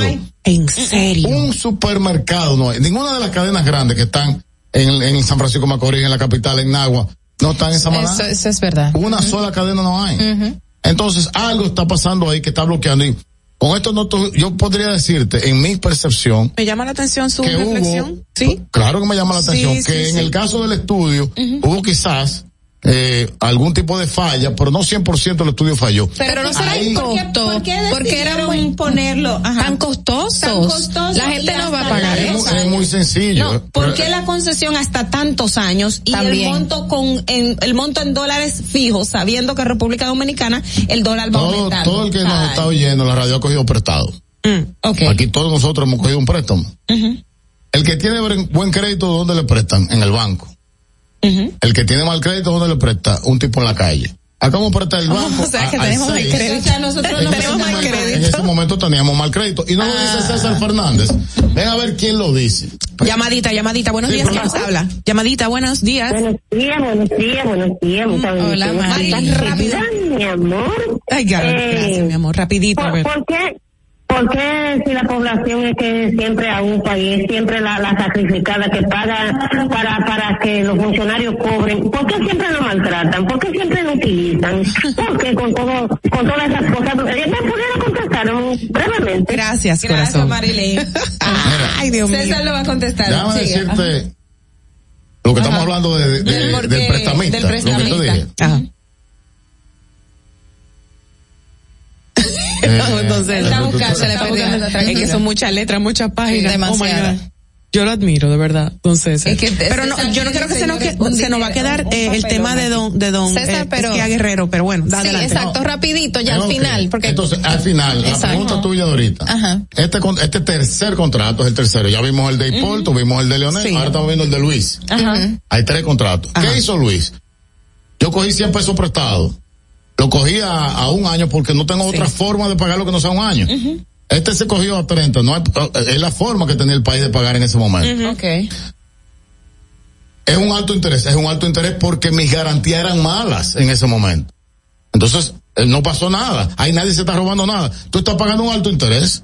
Pero Entonces, ¿por qué ¿qué lo ocurre ahora? tan, tan ¿Qué- atado que eh, fue difícil eh, eh, Desligarse de- desligarse de Mentira, ese acuerdo? mentira. Pero Danielo lo dijo Bueno, y yo soy de ustedes, del mismo yo soy- partido de yo soy ustedes. ingeniero y en, y en, en una hora de estudio me sé los tres contratos. Entonces había que buscar al señor Esquia Guerrero, pagarle un dinero Pero para que ande los de bocina gobiernos del. PLD que ustedes formaron parte decían Pero yo era no, yo, imposible pero yo no, quitarlo. yo no estoy hablando, yo estoy tratando de ilustrar a los ciudadanos, independientemente de, Ajá, fíjate que he tratado con la, con pero la con una inclinación, César. No. Claro, porque tú comenzaste de que, No, no, no. porque, ¿por qué preguntan quién firmó? ¿Por qué preguntan es fue en el infantil, 98? es ¿Por infantil. qué? Es infantil hacerlo porque ni siquiera entienden lo que es un proyecto de alianza público-privada. Y fíjate, mira, no, gracias mira, por, por ilustrarnos. mira esto. Pero, pero finaliza con, con, No, pero con lo que te no, no. pregunté. Hay, hay proyectos de alianza público-privada en el mundo exitosos y otros que han fracasado. México, cuando Carlos Salinas de Cortari, 52 carreteras en alianza público-privada, el gobierno tuvo que rescatar 23. El M2, eh, M1 y M- M12, perdón, en España, también el gobierno tuvo que rescatarlo con más de 300 mil millones de euros. Pero tú tienes este puente, el puente eh, que va desde Hong Kong hasta Macao, 20 mil millones de dólares totalmente exitoso en alianza público-privada. O sea, que pueden, pueden haber fracasos, en resumen. Entendemos, en- entendemos el punto suyo, pero de verdad saludamos la iniciativa. Sí, hay que, hay que continuar. Saludamos la iniciativa del presidente Luis Abinader con esta medida de reducir, pues obviamente quitar, de desligarnos de ese contrato. Para concluir ahí, rápidamente. Ajá. Eliminar el 20%, reducirle, es algo más de populismo. Mm. Vamos a ver si el gobierno va a tener la capacidad de mantener esa carretera como la mantiene. Lo, lo van a mantener. Usted va a ver que sí. Saludamos también la iniciativa, pues, mandado o no de Esquea Guerrero, de verdad, porque está solicitando al gobierno, pues, eh, que el expediente, el, del no- contrato, se no tramite amenace, al no Ministerio Público. Que, que trancar. Señores, hasta aquí dejamos este tema del peaje sombra, ese peaje que nos ha costado bastante a todos los dominicanos y agradecemos la participación, todos los documentos que nos trajo y nos compartió con informaciones muy contundentes a don César Fernández. Don César, siempre es un placer recibirlo. Para no, para nosotros el placer. Vamos a retornar a hacer una pausa. ¿Para qué? La voz de América, el resumen de las internacionales, gracias a la voz de América. Adelante. Este es un avance informativo de la Voz de América. Desde Washington les informa Henry Llanos. Según un reciente análisis, la condición de los latinos en Estados Unidos refleja que a pesar de ser muy trabajadores e industriosos, existen grandes brechas salariales. Nos informa Verónica Villafañe. Un informe de la consultora McKinsey Company sobre el estado y movilidad económica de los latinos destaca el impacto de este grupo demográfico que constituye el 17% de la fuerza laboral de Estados Unidos. muestra que los latinos son realmente el motor económico de la economía americana. Pero a pesar de ello, Bernardo Sichel, uno de los autores del informe, dice que existe una brecha salarial de 288 mil millones de dólares y poca representación en empleos de mayor remuneración como doctores y abogados. Verónica Villafañe, Voz de América, Los Ángeles. El Senado de Estados Unidos aprobó el martes aumentar el límite de deuda del gobierno federal en 2.500 millones de dólares, alrededor de 31.400 millones de dólares y remitió la medida a la Cámara de Representantes para evitar un incumplimiento sin precedentes. La votación partidista de 50-49 sigue a un enfrentamiento de meses entre demócratas y republicanos, con estos últimos buscando obligar al partido del presidente Joe Biden a elevar el límite de deuda del nivel actual antes de las elecciones al Congreso de 2022. A continuación, un mensaje de servicio público de la voz de América. Para evitar la propagación del coronavirus en casa, recuerde que solo toma unos minutos limpiar las superficies que más toca en su vivienda, manijas de las puertas, interruptores de la luz, lugares donde come, control remoto, entre otros. Esto por lo menos una vez al día. Investigadores coinciden en que Venezuela continúa retrocediendo en materia de libertad de expresión. Desde Caracas nos informa Carolina Alcalde. Venezuela ha mantenido la tendencia que se ha registrado en países como Nicaragua, Guatemala y El Salvador de adoptar leyes y normativas que se alejan de la promoción de libertades y derechos, según expuso Ángela Rodríguez, investigadora de la Red Latinoamericana y del Caribe para la Democracia. Desde la llegada de Nicolás Maduro al poder han desaparecido 115 medios de comunicación entre el 2013 y el 2018. Yo creo que estos puntos destacan la situación de Venezuela. Ha ido como en un retroceso en cuanto al espacio cívico. Carolina Alcalde, Voz de América, Caracas. Un camión que cargaba gasolina volcó y explotó en el norte de Haití lanzando una bola de fuego que envolvió autos y viviendas al causar la muerte de al menos 75 personas y lesiones a decenas. De acuerdo con las autoridades locales, en el desastre más reciente que golpea a la nación caribeña, la explosión se produjo poco después de la medianoche en Cabo Haitiano, la segunda ciudad de Haití, sobre la costa norte. Horas después, al amanecer aún ardían edificios y vehículos volcados, los bomberos cubrían con sábanas blancas los cuerpos de jóvenes víctimas en la calle y los cargaban en un camión. Este fue un avance informativo de La Voz de América.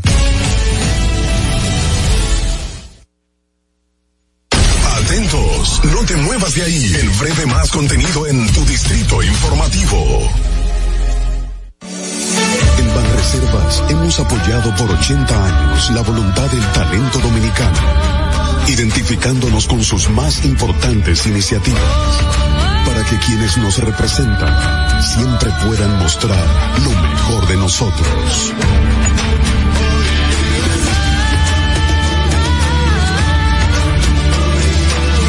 Banreservas, 80 años siendo el banco de todos los dominicanos.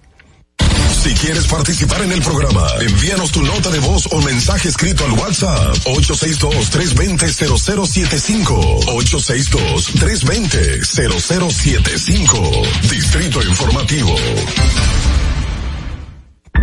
¿Y cómo tú le dices a una gente que confíe, que tenga esperanza, si nadie había hecho nada para ayudarles a vivir mejor? La confianza se gana. No se trata de gastar más, hay que gastar mejor. El dinero público es de todos los dominicanos. Tenemos la obligación de pensar por primera vez en que nos vaya bien a todos. Es el momento de estar cerca de la gente. Por eso no vamos a aumentar impuestos. Porque el cambio se trata de ti. El cambio comenzó. Gobierno de la República Dominicana. Y, y, aquí está el equipo del gusto, la bella Dolphy Peláez. Busquen un, un suape y busquen un recogedor porque me voy a regar. Paña ñonguito. Que usted se sacrifique tanto en su oficina hasta las 8 de la noche. El importado Harold Díaz. Lo mío es de hilo de Yedella. La más reciente adquisición, el actor más cotizado, más no el mejor pagado, Oscar Carrasquillo. Y el hombre que gana menos que su mujer tiene que se sienta negro en la cama, en intimidad. Juan Carlos Pichardo. Señores, esto es el gusto de las 12. Sintonice a partir de las 12 del mediodía por La Roca 91.7. Si quieres más diversión, no busques, no hay más. Te acompañan de lunes a viernes, de 12 a 2 de la tarde por La Roca 91.7 FM. El, el gusto de las 12. La República Dominicana había perdido la confianza en nuestras instituciones. Por los dominicanos y dominicanas, esta administración ha asumido el compromiso de abrir las puertas de la transparencia, de la integridad y del control. Es por eso que la Contraloría General de la República Dominicana ha implementado nuevos controles para llevar eficiencia y garantizar la buena ejecución de los fondos públicos. Conoce más en www.contraloría.gov.do. Gobierno de la República Dominicana. Disfruta de nuestro contenido en tus podcasts favoritos. Encuéntranos como Distrito Informativo en Spotify, Apple Podcasts, Google Podcasts y en tu Alexa de Amazon. Ahorrar para poder avanzar. Se siente así. Ahorrar porque se quiere progresar. Se siente así. Ahorrar para tranquilo yo estar. Se siente así y así. Qué bien se siente ahorrar. Con el cero de oro de apago. Que con 500 pesos tú podrás ganar. Ahorrar se siente muy cool. Y cuando ganas, mucho mejor. Cero de oro, 10 apartamentos y cientos de miles de pesos en premios. Cero de oro de APAP. El premio de ahorrar. ¿Viste qué rápido? Ya regresamos a tu Distrito Informativo. La hora estilar ha llegado. Por eso te traemos la entrevista del día en tu Distrito Informativo.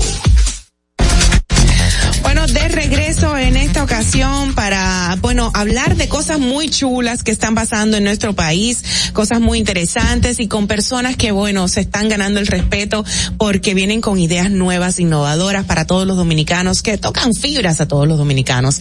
Estamos con alguien muy importante de la aerolínea dominicana, Skycana, y su nombre es Andrés Lora. Su nomenclatura real, porque yo sé como que usted es todólogo allá adentro. Yo no quiero pecar. ¿Cuál es realmente? Esa es la primera pregunta. Yo soy vicepresidente de Comunicación y Relaciones Excelente. Ah, excelente. Don Andrés, bienvenido. Gracias. Caramba, teníamos... Gracias por invitarme. Te- Gracias por aceptar. Eh, Teníamos muchos días, bueno, pues mencionando y rumiando y comentando todas las cosas buenas que nos están trayendo a los consumidores, a los que viajamos. Nos gusta viajar bien.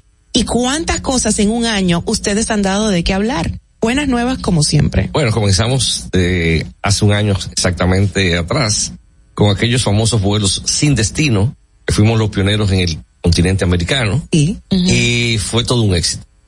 Realmente, Pégese bien, por favor. Ajá. realmente, realmente, gente que nunca pudo montar en un avión, gente que nunca pudo traspasar las barreras de migración. Sí. Dejamos que pasaran, que fluyeran, y había que ver las caras de alegría. Bueno, eso fue una euforia en las redes sociales y en los medios y todo, ¿no? Fue una euforia. Era un impacto psicológico más que todo, ¿verdad? Para las personas. Era un aporte a bienestar. Era un aporte a bienestar. Claro. La gente estaba cansada, estaba en sus casas, Claro. logramos sacarla. Qué chulo. Hacer un viaje maravilloso. ¿Y cómo, cómo se enfrascan en esto de ya estos aviones comerciales que si tienen un logotipo, eh, el, el diseño visual con lo- los nombres de la ciudad, los vuelos, los destinos, los permisos, las concesiones, el trato tan humano que están eh, destacando, con el cual se están destacando? Bueno, precisamente. Eh, vinimos a romper eh, Paradigmas. paradigmas. Total. Vinimos a dar de lo que realmente sabemos. Es un grupo de profesionales de todas las áreas del sector eh, aeronáutica, aeronáutico y turístico dominicano. Sí. Eh, todos conocedores de lo que ha pasado y lo que está pasando y lo que puede pasar. Y quisimos y hemos apostado a lo mejor. Me encanta lo humano. Bueno, Mau bien Sí, sí. nos ha manifestado en muchas ocasiones y lo que hemos leído, lo que se ha transmitido a través de los medios. Me encanta lo humano de, de esta aerolínea y, y, y el hecho, y que lo resalté ahorita, de que hablemos en español. Fíjate, fíjate bien. Cuando hicimos la presentación en Nueva York, que nuestro CEO presidente, Fran Díaz, dijo, no vengo a competir con nadie. Vengo a buscar y a dar de lo nuestro. Nadie puede dar lo que nosotros damos cuando tú abres la puerta de un avión, que es la sonrisa dominicana, que nadie más la va a dar. Uf, exacto. Y que te hablan en tu idioma y que te puedan servir elegantemente la mejor comida sencilla. ¿Verdad que sí? ¿Verdad que sí? Porque eso es un plus muy grande. Comidita dominicana bien hecha, bien presentada. Eso es un plus. A nosotros los dominicanos como que nos juntamos Panamá para comer.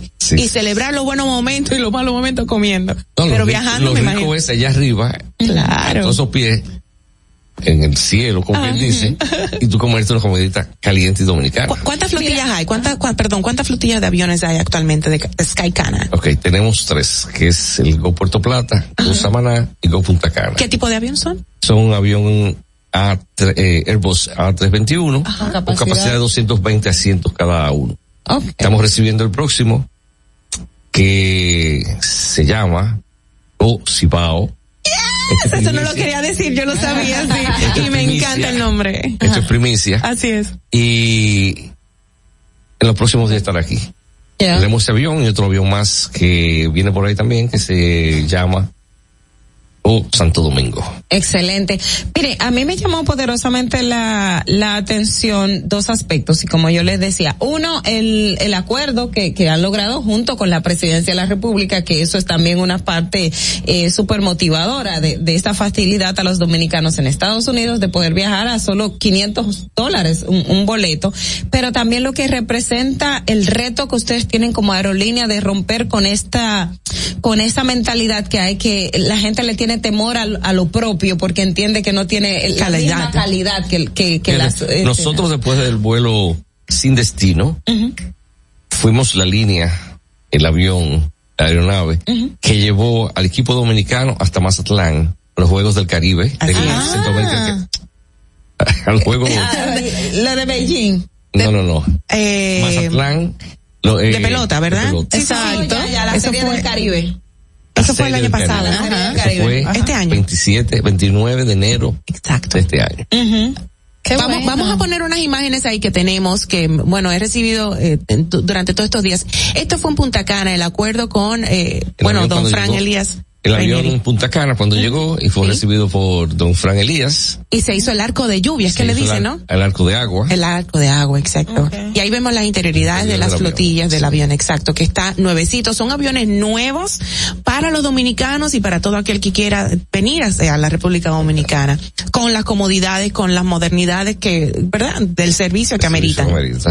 Entonces, eh, dígame algo. Yo, a mí me llama mucho la atención, mira la empleomanía, que también me llama muchísimo la atención porque también he visto un videito por ahí, que lo vamos a poner ahora, de uno de los sobrecarga, eh, pues cantando. Cantando. Ahí vemos la oferta. Hoy despegamos, hoy 15, despegamos el sueño de volar a New York, hoy 15 de diciembre de 2021. Hace unos minutos despegó el avión. Exacto, de verdad.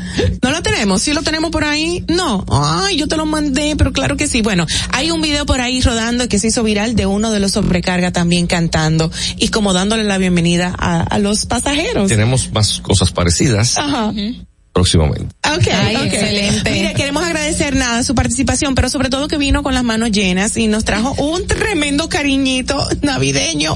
Y bueno, por motivo a su primer vuelo hacia New York, nos trajo aquí, estoy presentando esta, este boleto de cortesía hacia la ciudad de Nueva York. Dice Skycana se complace en invitarlos en estas navidades y en ocasión del inicio de nuestros vuelos operados por Air Century, se tiene que mencionar porque todavía está bajo la concesión del mismo hasta dentro de muy poquito, a visitar y disfrutar de la gran manzana, la ciudad que nunca duerme. Eh, bueno, es un boleto aéreo y Dice, dice, que si hay un acompañante puede viajar con un costo de 200 dólares con, impuestos incluidos. Todo incluido, sí. Oh my God, ¿y lo, el equipaje? No, el equipaje normal que pueda llevar. Ok, o sea, ustedes tienen los estándares tradicionales, perfecto.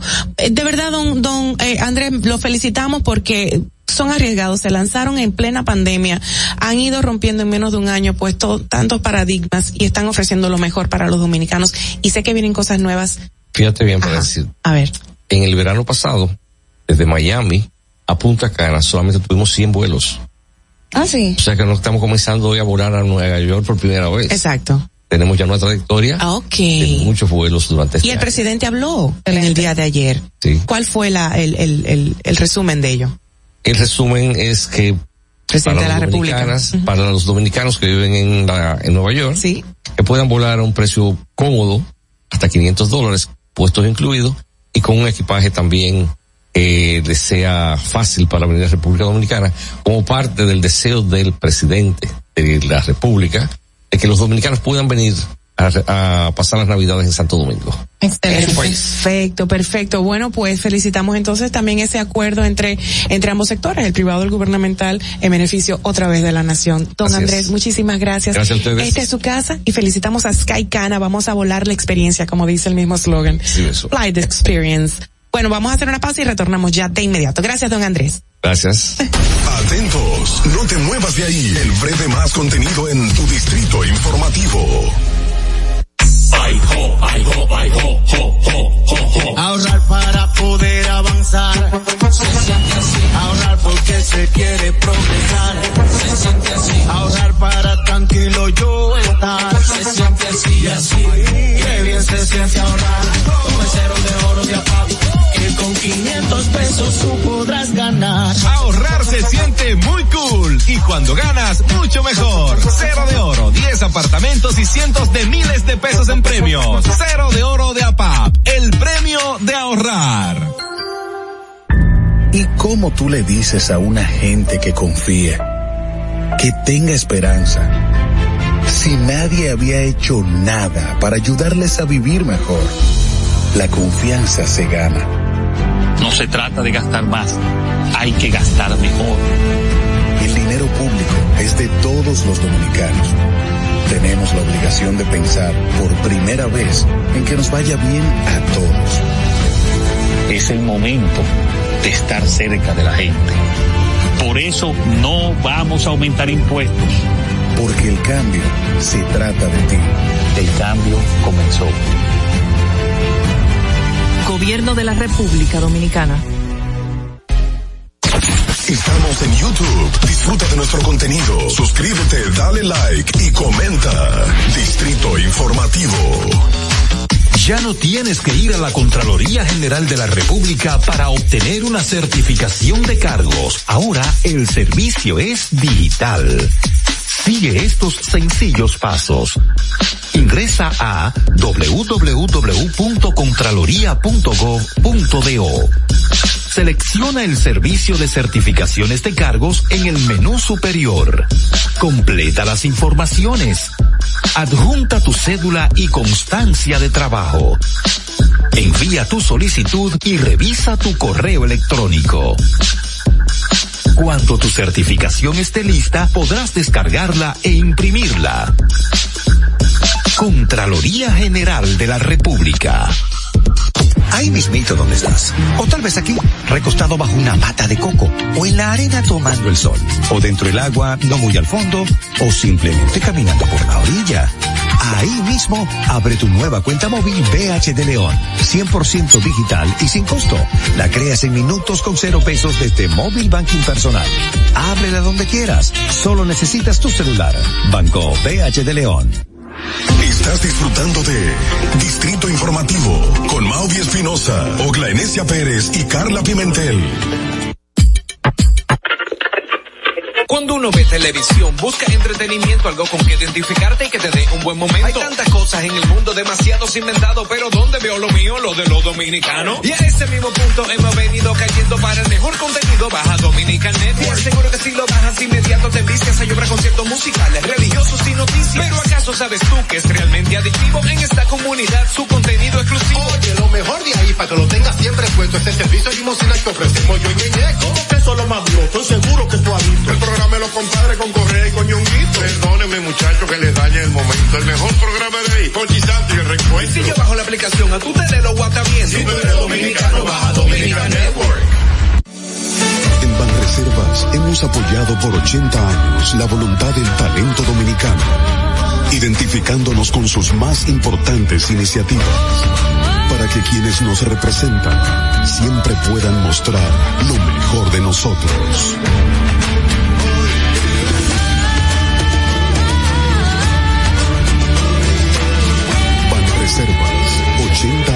Siendo el banco de todos los dominicanos. ¿Viste qué rápido? Ya regresamos a tu Distrito Informativo. Señores, qué programa tan interesante y qué lleno, cuánto contenido para el día de hoy. Empezamos con una pregunta bastante chévere y picosa que dice, um, la podemos poner en pantalla si podemos, por favor. ¿Está usted de acuerdo con el gobi- con que el gobierno otorgue pensiones a artistas que aún están laborando? Ya nos han enviado las notas de voz y bueno, invito a chicas para que la escuchemos. Adelante, la primera. Buen día. Yo entiendo que sí, que es justo que le den pensión, porque son artistas que dieron su juventud a nuestro país en el arte. Y yo entiendo que sí, que se merecen esa pensión. Buen día. Bien, gracias. La próxima, por favor. Hola, hola. Bueno, como la palabra lo dice, pensión es para alguien que ya dejó de laborar, que no está generando. Entonces se supone que el que está produciendo debe, debe aplazarlo y darle a aquellos artistas que, que en realidad ya están, han dejado hace tiempo de, de, de laborar y están pasando necesidades, dígase vicisitudes. A eso sí, pero lo que están generando todavía no, eso no, no se le debe. ¿Por qué entonces? Estamos hablando que esta pregunta surge de la, bueno, de las pensiones que han salido públicas por la, a la esposa de don Johnny Ventura fallecido. A y por supuesto a, do- a doña Fefita, a Viquiana también. Exacto. O sea, hay varios, Hay varios. hay varios. Y nos llama la atención a todos, aunque tú tienes un punto que yo también corroboro, eh, Ogla, que el cual dilucidábamos en privado de que si es su derecho y si te le corresponde, bueno, pues no hay ningún problema. Lo que hay que ver, por eso es que yo digo, primero hay que ver si ellos ejercían una función, o sea, tenían una función pública que les da derecho a la pensión. Ahora, si es que fue una pensión de que alguien sometió al Congreso, al Ejecutivo, que les den una pensión por darle una pensión como las pensiones solidarias que da el Estado, pues claro. eso obviamente que no. Ahora, lo que se debería de saber antes de, y por eso yo soy partícipe de primero tener la información de que si ellos ejercían una función pública que les dé el derecho a la pensión, pues es un derecho que tienen es su derecho, pero ya de lo otro habría que En, ver. en el tema de las pensiones de los artistas que aún están laborando, eh, que por ahí va la pregunta, ¿verdad? Yo creo que tenemos muchos artistas que tienen muchísimos años en, la profesión del arte cantando y no han generado un recurso para vivir y que amerita que se le dé un tipo de pensión humanitaria de ayuda para que se pueda sostener y seguir adelante. Muchísimos artistas de 50, 60, Sí, 70 hasta años más. tocando todavía y que Claro. no no han creado esa fortuna Claro. como se espera que el arte te llegue de alguna manera económicamente. Totalmente y yo estoy de de acuerdo con que se le otorgue alguna pensión Claro. humanitaria a artistas ya de esa de esa calibre y ese tiempo. Ahí, ahí- ahí es va el punto. Si es humanitaria, a los que están trabajando, lógicamente que a ellos no les corresponde. Ahora, si es una pensión por una función pública Eso es otra cosa. Eso es otra cosa. Claro. Es lo que yo quisiese que eh, se aclare, porque honestamente no he visto los decretos, pero hay que aclarar esa No, parte. pero en ese caso de las viudas, de los artistas fallecidos, eh, creo que todos tenían funciones Exacto. Eh, Víctor Víctor y, la esposa. Claro, entonces eh, no sé si es el módico, la cantidad es módica, y es mucho, poco, pero podría revisarse. Vamos a, a la siguiente nota de voz, por favor. Adelante. Muy buenos días. Yo considero que la pensión depende. Eh, considero que en el caso de nuestra querida vieja Fefa, creo que se lo ha ganado por el trayecto de vida artística y los aportes a la música popular dominicana.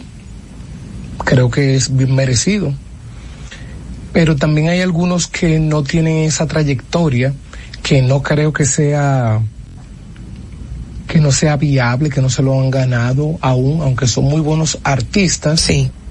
Y han hecho muchas buenas cosas, nos han representado grandemente.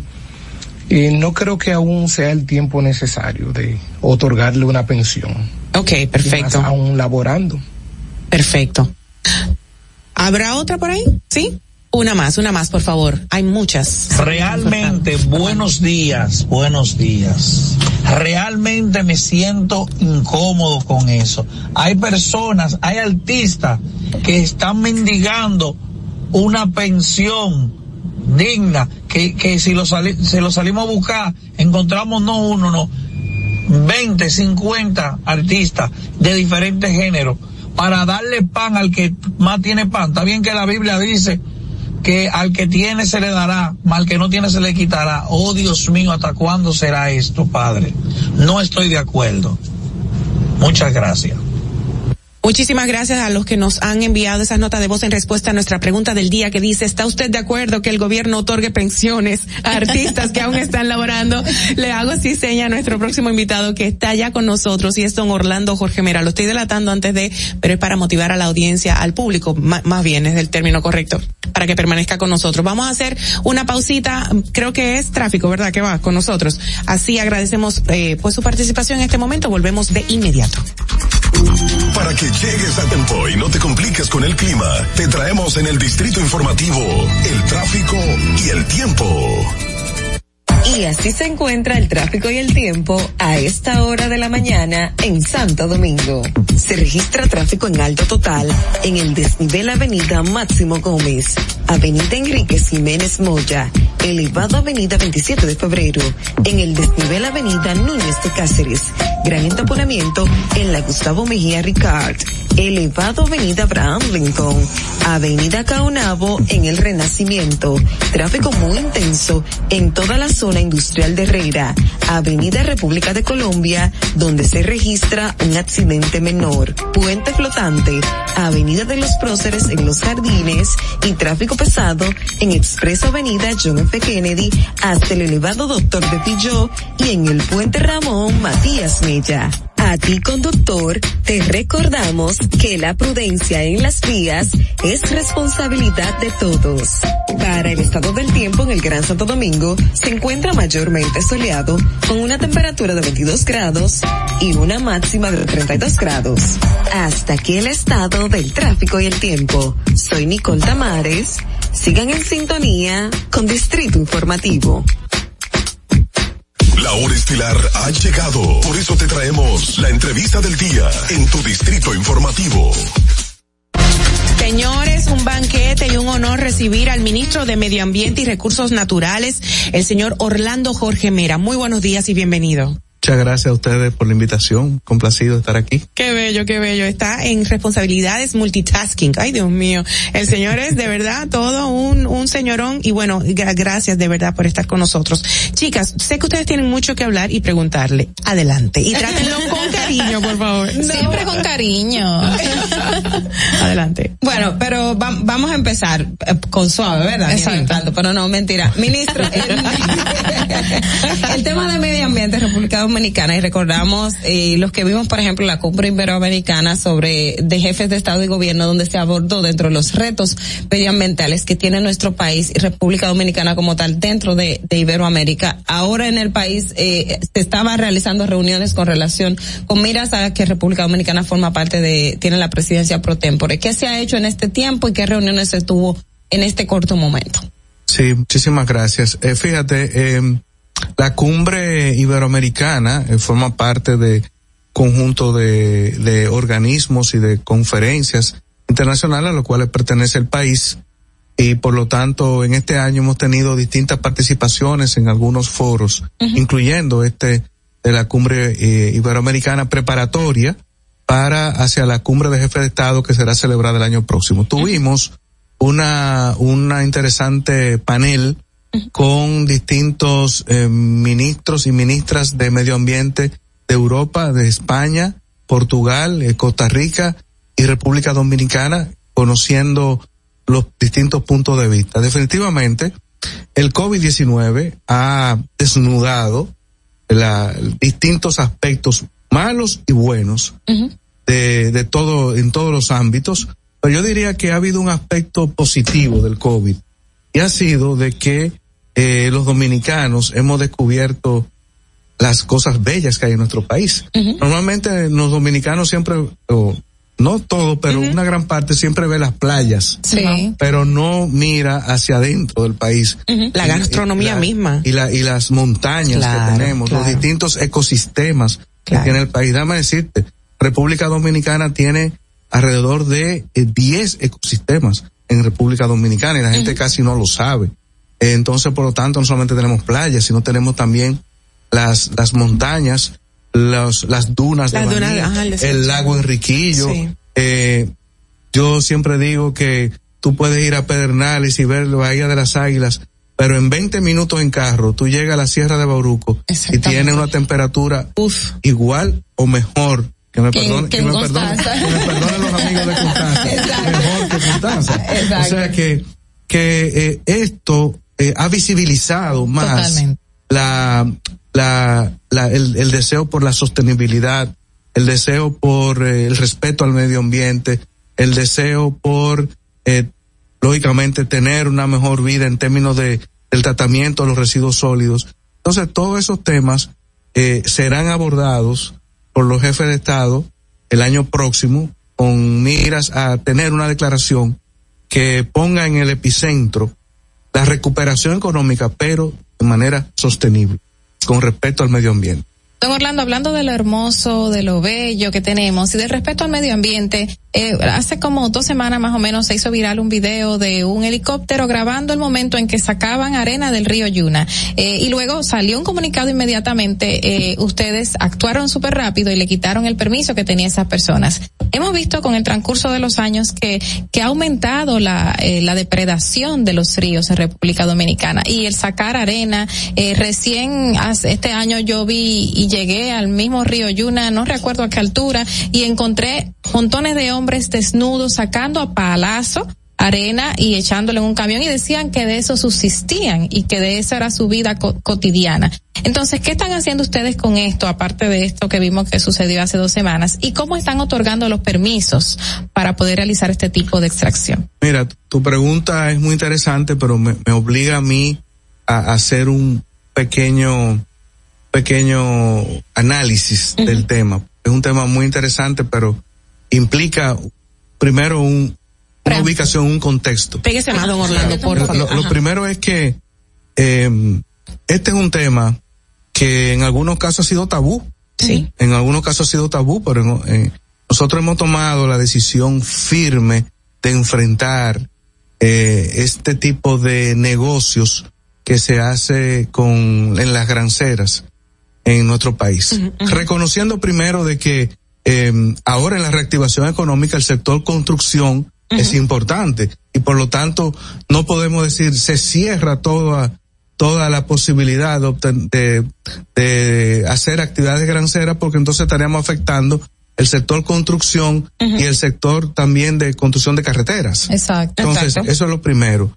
Segundo, eh, en el pasado, eh, realmente el Ministerio de Medio Ambiente se convirtió única y exclusivamente en una entidad que otorgaba permisos, pero no había fiscalización, no había supervisión, no existían eh, unidades especializadas en estos aspectos.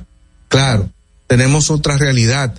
El Ministerio de Medio Ambiente no tiene presupuesto para tener un militar o un civil en cada uno de los ríos del país ni tampoco tenemos eh, el personal para esos, esos fines. Entonces, ¿qué estamos haciendo nosotros? Bueno, lo primero es, tenemos que prepararnos nosotros. Y tenemos entonces dos aspectos. Uno, la Dirección de Educación Ambiental, que antes estaba en el sótano en el Ministerio de Medio Ambiente, la hemos rescatado y educación ambiental forma parte de uno de, nuestros ejes fundamentales. Entonces, hay que trabajar en educación ambiental en este tema. Y por otro lado, necesitamos también, eh, hemos creado la unidad de fiscalización, que esa unidad es la que le da seguimiento. Si yo te di un permiso para X cosa, bien, viene un, un, un representante del Ministerio de Medio Ambiente y te verifica si tú estás haciendo o no lo correcto. Claro, esto toma un tiempo, el de eh, primero tener una unidad especializada, luego tener transporte, luego tener una serie de situaciones que son importantes para entonces hacer el trabajo, drones, etcétera, todo eso. entonces, entonces, eh, bueno, la logística de verdad, porque ese término logística como que suena la logística de verdad. Entonces, en tercer lugar, estamos enfrentando mafias. Y muchas. Mafias, mafias que incluyen a, a políticos, políticos actuales, políticos del pasado, militares actuales, militares del pasado, alcaldes de actuales, alcaldes del pasado. O sea, es, eh, y eh, para que ustedes tengan una idea, para que tengan una idea, por ejemplo, a dos y tres kilómetros antes de, de llegar al río, eh, hay un señor vendiendo frutas, pero pasa una guagua que dice medio ambiente ah, y, él llama por teléfono a esos grupos para advertirle de la situación. Entonces, estamos en presencia de grupos que operan como mafias. Una estructura. Entonces, con estructura. Entonces, eh, eh, es contra eso que estamos batallando. Dicho eso, dicho eso, otra realidad. Necesitamos nuestros ríos no todos los ríos, pero algunos de ellos han sido depredados por muchos años y eh, los los cauces de los ríos se han perdido en ocasiones. Entonces, eh, tenemos que hacer un proceso de canalización. Esa canalización eh, tiene que hacer con educación ambiental, con integración de las comunidades, porque hay que hacer un trabajo. Y en ese trabajo sí hay que sacarle provecho a los materiales que se dan. Claro. Entonces, eh, eso es importante. Una pregunta, don Orlando. A mí siempre me ha llamado la atención, así como el contrato que, bueno, nos acabamos de desligar con el peaje sombra, el contrato de la Barrigol, ¿cómo afecta a nuestro país? Se, promete siempre de que se reestructura y se, se reforestan las áreas tratadas, pero ¿de verdad podemos confiar en ese contrato, podemos desligarnos en algún momento de él. Habrá que pagar millones y millones para hacerlo. ¿Es tan conveniente mantenerlo para nosotros, para nuestra economía? Mira, eh, tú sabes que eh, la Barrick es una empresa multinacional que tiene que tener determinados estándares. Sí. Que supuestamente deben de cumplir. Por lo tanto, por lo tanto, eh, es un tema que abarca medio ambiente, que abarca minería, que abarca hacienda, que abarque economía, o sea, hay distintos aspectos. Yo me voy a limitar exclusivamente al tema Perfecto, perfecto. Eh, debo reconocer que la Barrick, tradicionalmente, esta empresa antes era del Estado Dominicano, era la Rosario Dominicana. Luego se hizo un, una licitación y ganó Placer Dome, creo. Y entonces después otra empresa hasta terminar la Barrick. Sí. Entonces es una empresa que ha heredado un pasivo ambiental de muchos años y que tengo que tengo que decirlo con realidad, o sea, no es una empresa que llegó hoy, claro. sino una empresa que que que viene de hace muchos años tratando de hacer las cosas como deben hacerse. Entiendo. Entonces, por otro lado, eh, yo he estado en visita en la Barri y te puedo decir que he visto eh, una labor de, de, responsabilidad. importante de responsabilidad en términos de eh, medioambientales. Sí, sí. Y eh, eh, lógicamente en los últimos años ha habido algunos temas relacionados con una la extensión de, de la presa de, cola. De cola. Esa le iba a preguntar que ahora la comunidad y la, en Yamasá toda esta estructura que se ha hecho. Correcto. Entonces, pero lo que yo digo, la gente a veces pone los las carretas delante de los bueyes, cuando debería ser lo contrario. Entonces, hay que esperar, se, se está haciendo un estudio internacional de un estudio estratégico medioambiental en toda esa zona para entonces luego tomar las decisiones del lugar. Me dice por WhatsApp. Lo hace el, ay, perdón, no, eh, lo, lo, está haciendo el Estado. ¿Quién, quién está ese estudio, ese estudio, ese estudio lo está haciendo el Estado Dominicano, uh -huh. pero el, el, la, la, empresa es una empresa internacional. ¿Y, okay. y, y, por qué será que tienen esa percepción tan negativa de, de la, de, de la situación medioambiental uh -huh. y más con este tema de la barrica y ahora el, el cola, el, el, la, la, presa de, la presa de cola en llamas a que la gente está eh, totalmente en contra. Mira, Cuando eh, falta de conocimiento, la educación que usted dice que lo, se necesita. Lo, lo, primero es que eh, en el mundo, incluyendo República Dominicana, sí. hay, hay grupos ambientalistas. Claro. Y eso, eso, estamos, somos parte de una democracia. Claro. Y por lo tanto, la libre expresión es, es clave en nuestra democracia. Por lo tanto, eh, es importante inclusive los grupos ambientalistas porque permiten eh, dar una visión interesante al momento de tomar decisiones. Me preguntan por aquí por, por, WhatsApp, perdón, ¿por qué cuando uno va manejando en la autopista Duarte a la altura de La Vega, eh, se ve desde lejos la depredación de las montañas de esa zona? ¿Hasta cuándo será eso posible? Eso me llama también muchísimo la atención. Perfecto, pero eso tiene años. O sea, lo que yo quiero significar uh -huh, a ustedes uh -huh. es que quizás lo que se pregunta, alguien puede decir, pero eso es ahora, no, no, no. No, eso siempre ha sido así. Eso no, siempre no, ha sido no, así. Esto tiene años. Y nosotros en esta administración apenas tenemos un año y cuatro meses. Claro. y entonces, muchos están haciendo. Entonces, eh, nos, nos ha tomado el tiempo para investigar. Yo siempre digo, yo tengo que ver las cosas. Uh -huh. Y por lo tanto, me ha tomado el tiempo para eh, investigar, claro, claro. Pero ¿qué es lo que pasa? Que antes se hacían todas esas, esos trabajos, uh -huh. que son más seguro granceras, pero no se hacían planes de cierre. Uh -huh. El Estado no exigía Qué planes fuerte. de cierre. Entonces nosotros estamos en ese trabajo. Porque ¿qué, qué es lo correcto? Que si usted tiene un, un permiso uh -huh. para una determinada actividad y, eh, eh, digamos, eh, extrae sí. materiales, entonces usted tiene luego que colocar ese, ese terreno claro. en, la, en, la, forma en que usted lo encontró. Claro. Es lo que no se hacía. Esos son los planes de cierre mm. y en eso es que nosotros estamos enfocados claro. en este momento. Ogla. Ya, ministro, con ustedes muchísimos temas. Ay, Dios mío, sí. aumentar aquí.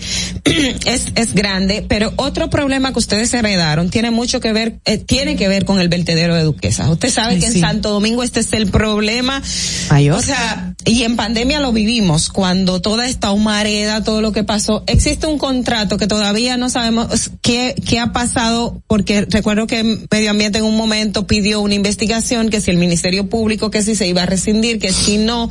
Eh, es un conflicto, pero también ustedes han estado trabajando en el BT de Duquesa. Te, mis preguntas son, el tema del contrato para la, el vertedero de Duquesa, qué ha pasado, qué tienen, qué va a ocurrir y la, el proceso de transformación que ustedes como ministerio han encabezado en ese lugar. Perfecto. Primero, uh -huh tú no ves que hace tiempo que tú no ves la humareda de Duques. Uh, sí, sí, sí, sí ha, ha, pasado. Ah, bueno, es un metieron trabajo, mano ahí, metieron mano. trabajo del Ministerio de, de esta. Yes, lo felicitamos. Yo fui muy afectada en Arroyondo por eso. Eh, siempre. Y, y, lo estamos haciendo con el mismo, los mismos ingresos que tenía antes. Okay. O sea, lo que te indica que con una eficiente administración se pueden hacer muchas cosas. Uh -huh. Esa es una. Número dos, eh, Ahora, la semana pasada, fue ya eh, presentado el fideicomiso público-privado para eh, definitivamente marcar el antes y un después en materia de probablemente la principal contaminación uh -huh. que tiene eh, la República Dominicana, que son los vertederos a cielo, a cielo abierto que tenemos problema. en todo el territorio nacional. Uh -huh. Entonces, ya con este fideicomiso, uh -huh a partir de enero vamos a comenzar a marcar ese antes y ese después. ¿Con qué? Bueno, haremos con transparencia, haremos licitaciones. Eh, la idea es la siguiente, por cada tres municipios uh -huh. tiene que haber un relleno sanitario. Sí. Entonces, entonces vamos a trabajar en eso. Ahora, con respecto a Duquesa, uh -huh. eh, ciertamente hay una litis arbitral desde hace muchos, de hace varios años. Sí. Uh -huh eh, nosotros nos ha tocado tener que enfrentar esa situación. Eh, y te informo lo siguiente, nosotros vamos a buscar otro espacio para relleno sanitario, duquesa, vamos a sacar la contingencia que genera, que genera tener un vertedero en un lugar donde hay una litis. Entonces, vamos a ubicar ese, ese lugar, entonces hacer las cosas como Dios manda correctamente. Mire, don Orlando, eh, gracias por estar con nosotros. Don Orlando Jorge Mera, quien es el ministro de Medio Ambiente y Recursos Naturales, está con nosotros en el día de hoy aquí en Distrito Informativo. Y um, bueno, tenemos que lamentablemente si escucha que se acaba la entrevista y la transmisión a través de la Roca 917 es porque hemos culminado con el tiempo en dicha plataforma, pero recuerde que seguimos en YouTube, en Dominican Networks y en Vega TV.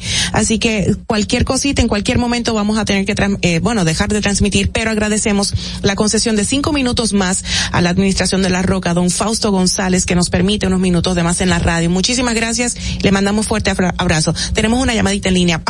Conchale, ahí mismito, ahí mismito, ahí mismito, vuelva a llamar por favor. Chicas, otra pregunta, don Orlando. El, tema del sargazo, don Orlando, que sabemos que hemos sido muy afectados y se han eh, tomado medidas y, y según, ¿tienes algo? Ahí mismito la, llamada. Yo lo continúo. Y es de fuera, es de fuera. Vamos a ver, buenos días. Hello. Buenos días. Mira, se cayó, cerró ahí. Bueno, ah, dale, para que yo haga mi pregunta. yo lo continúo. Vamos a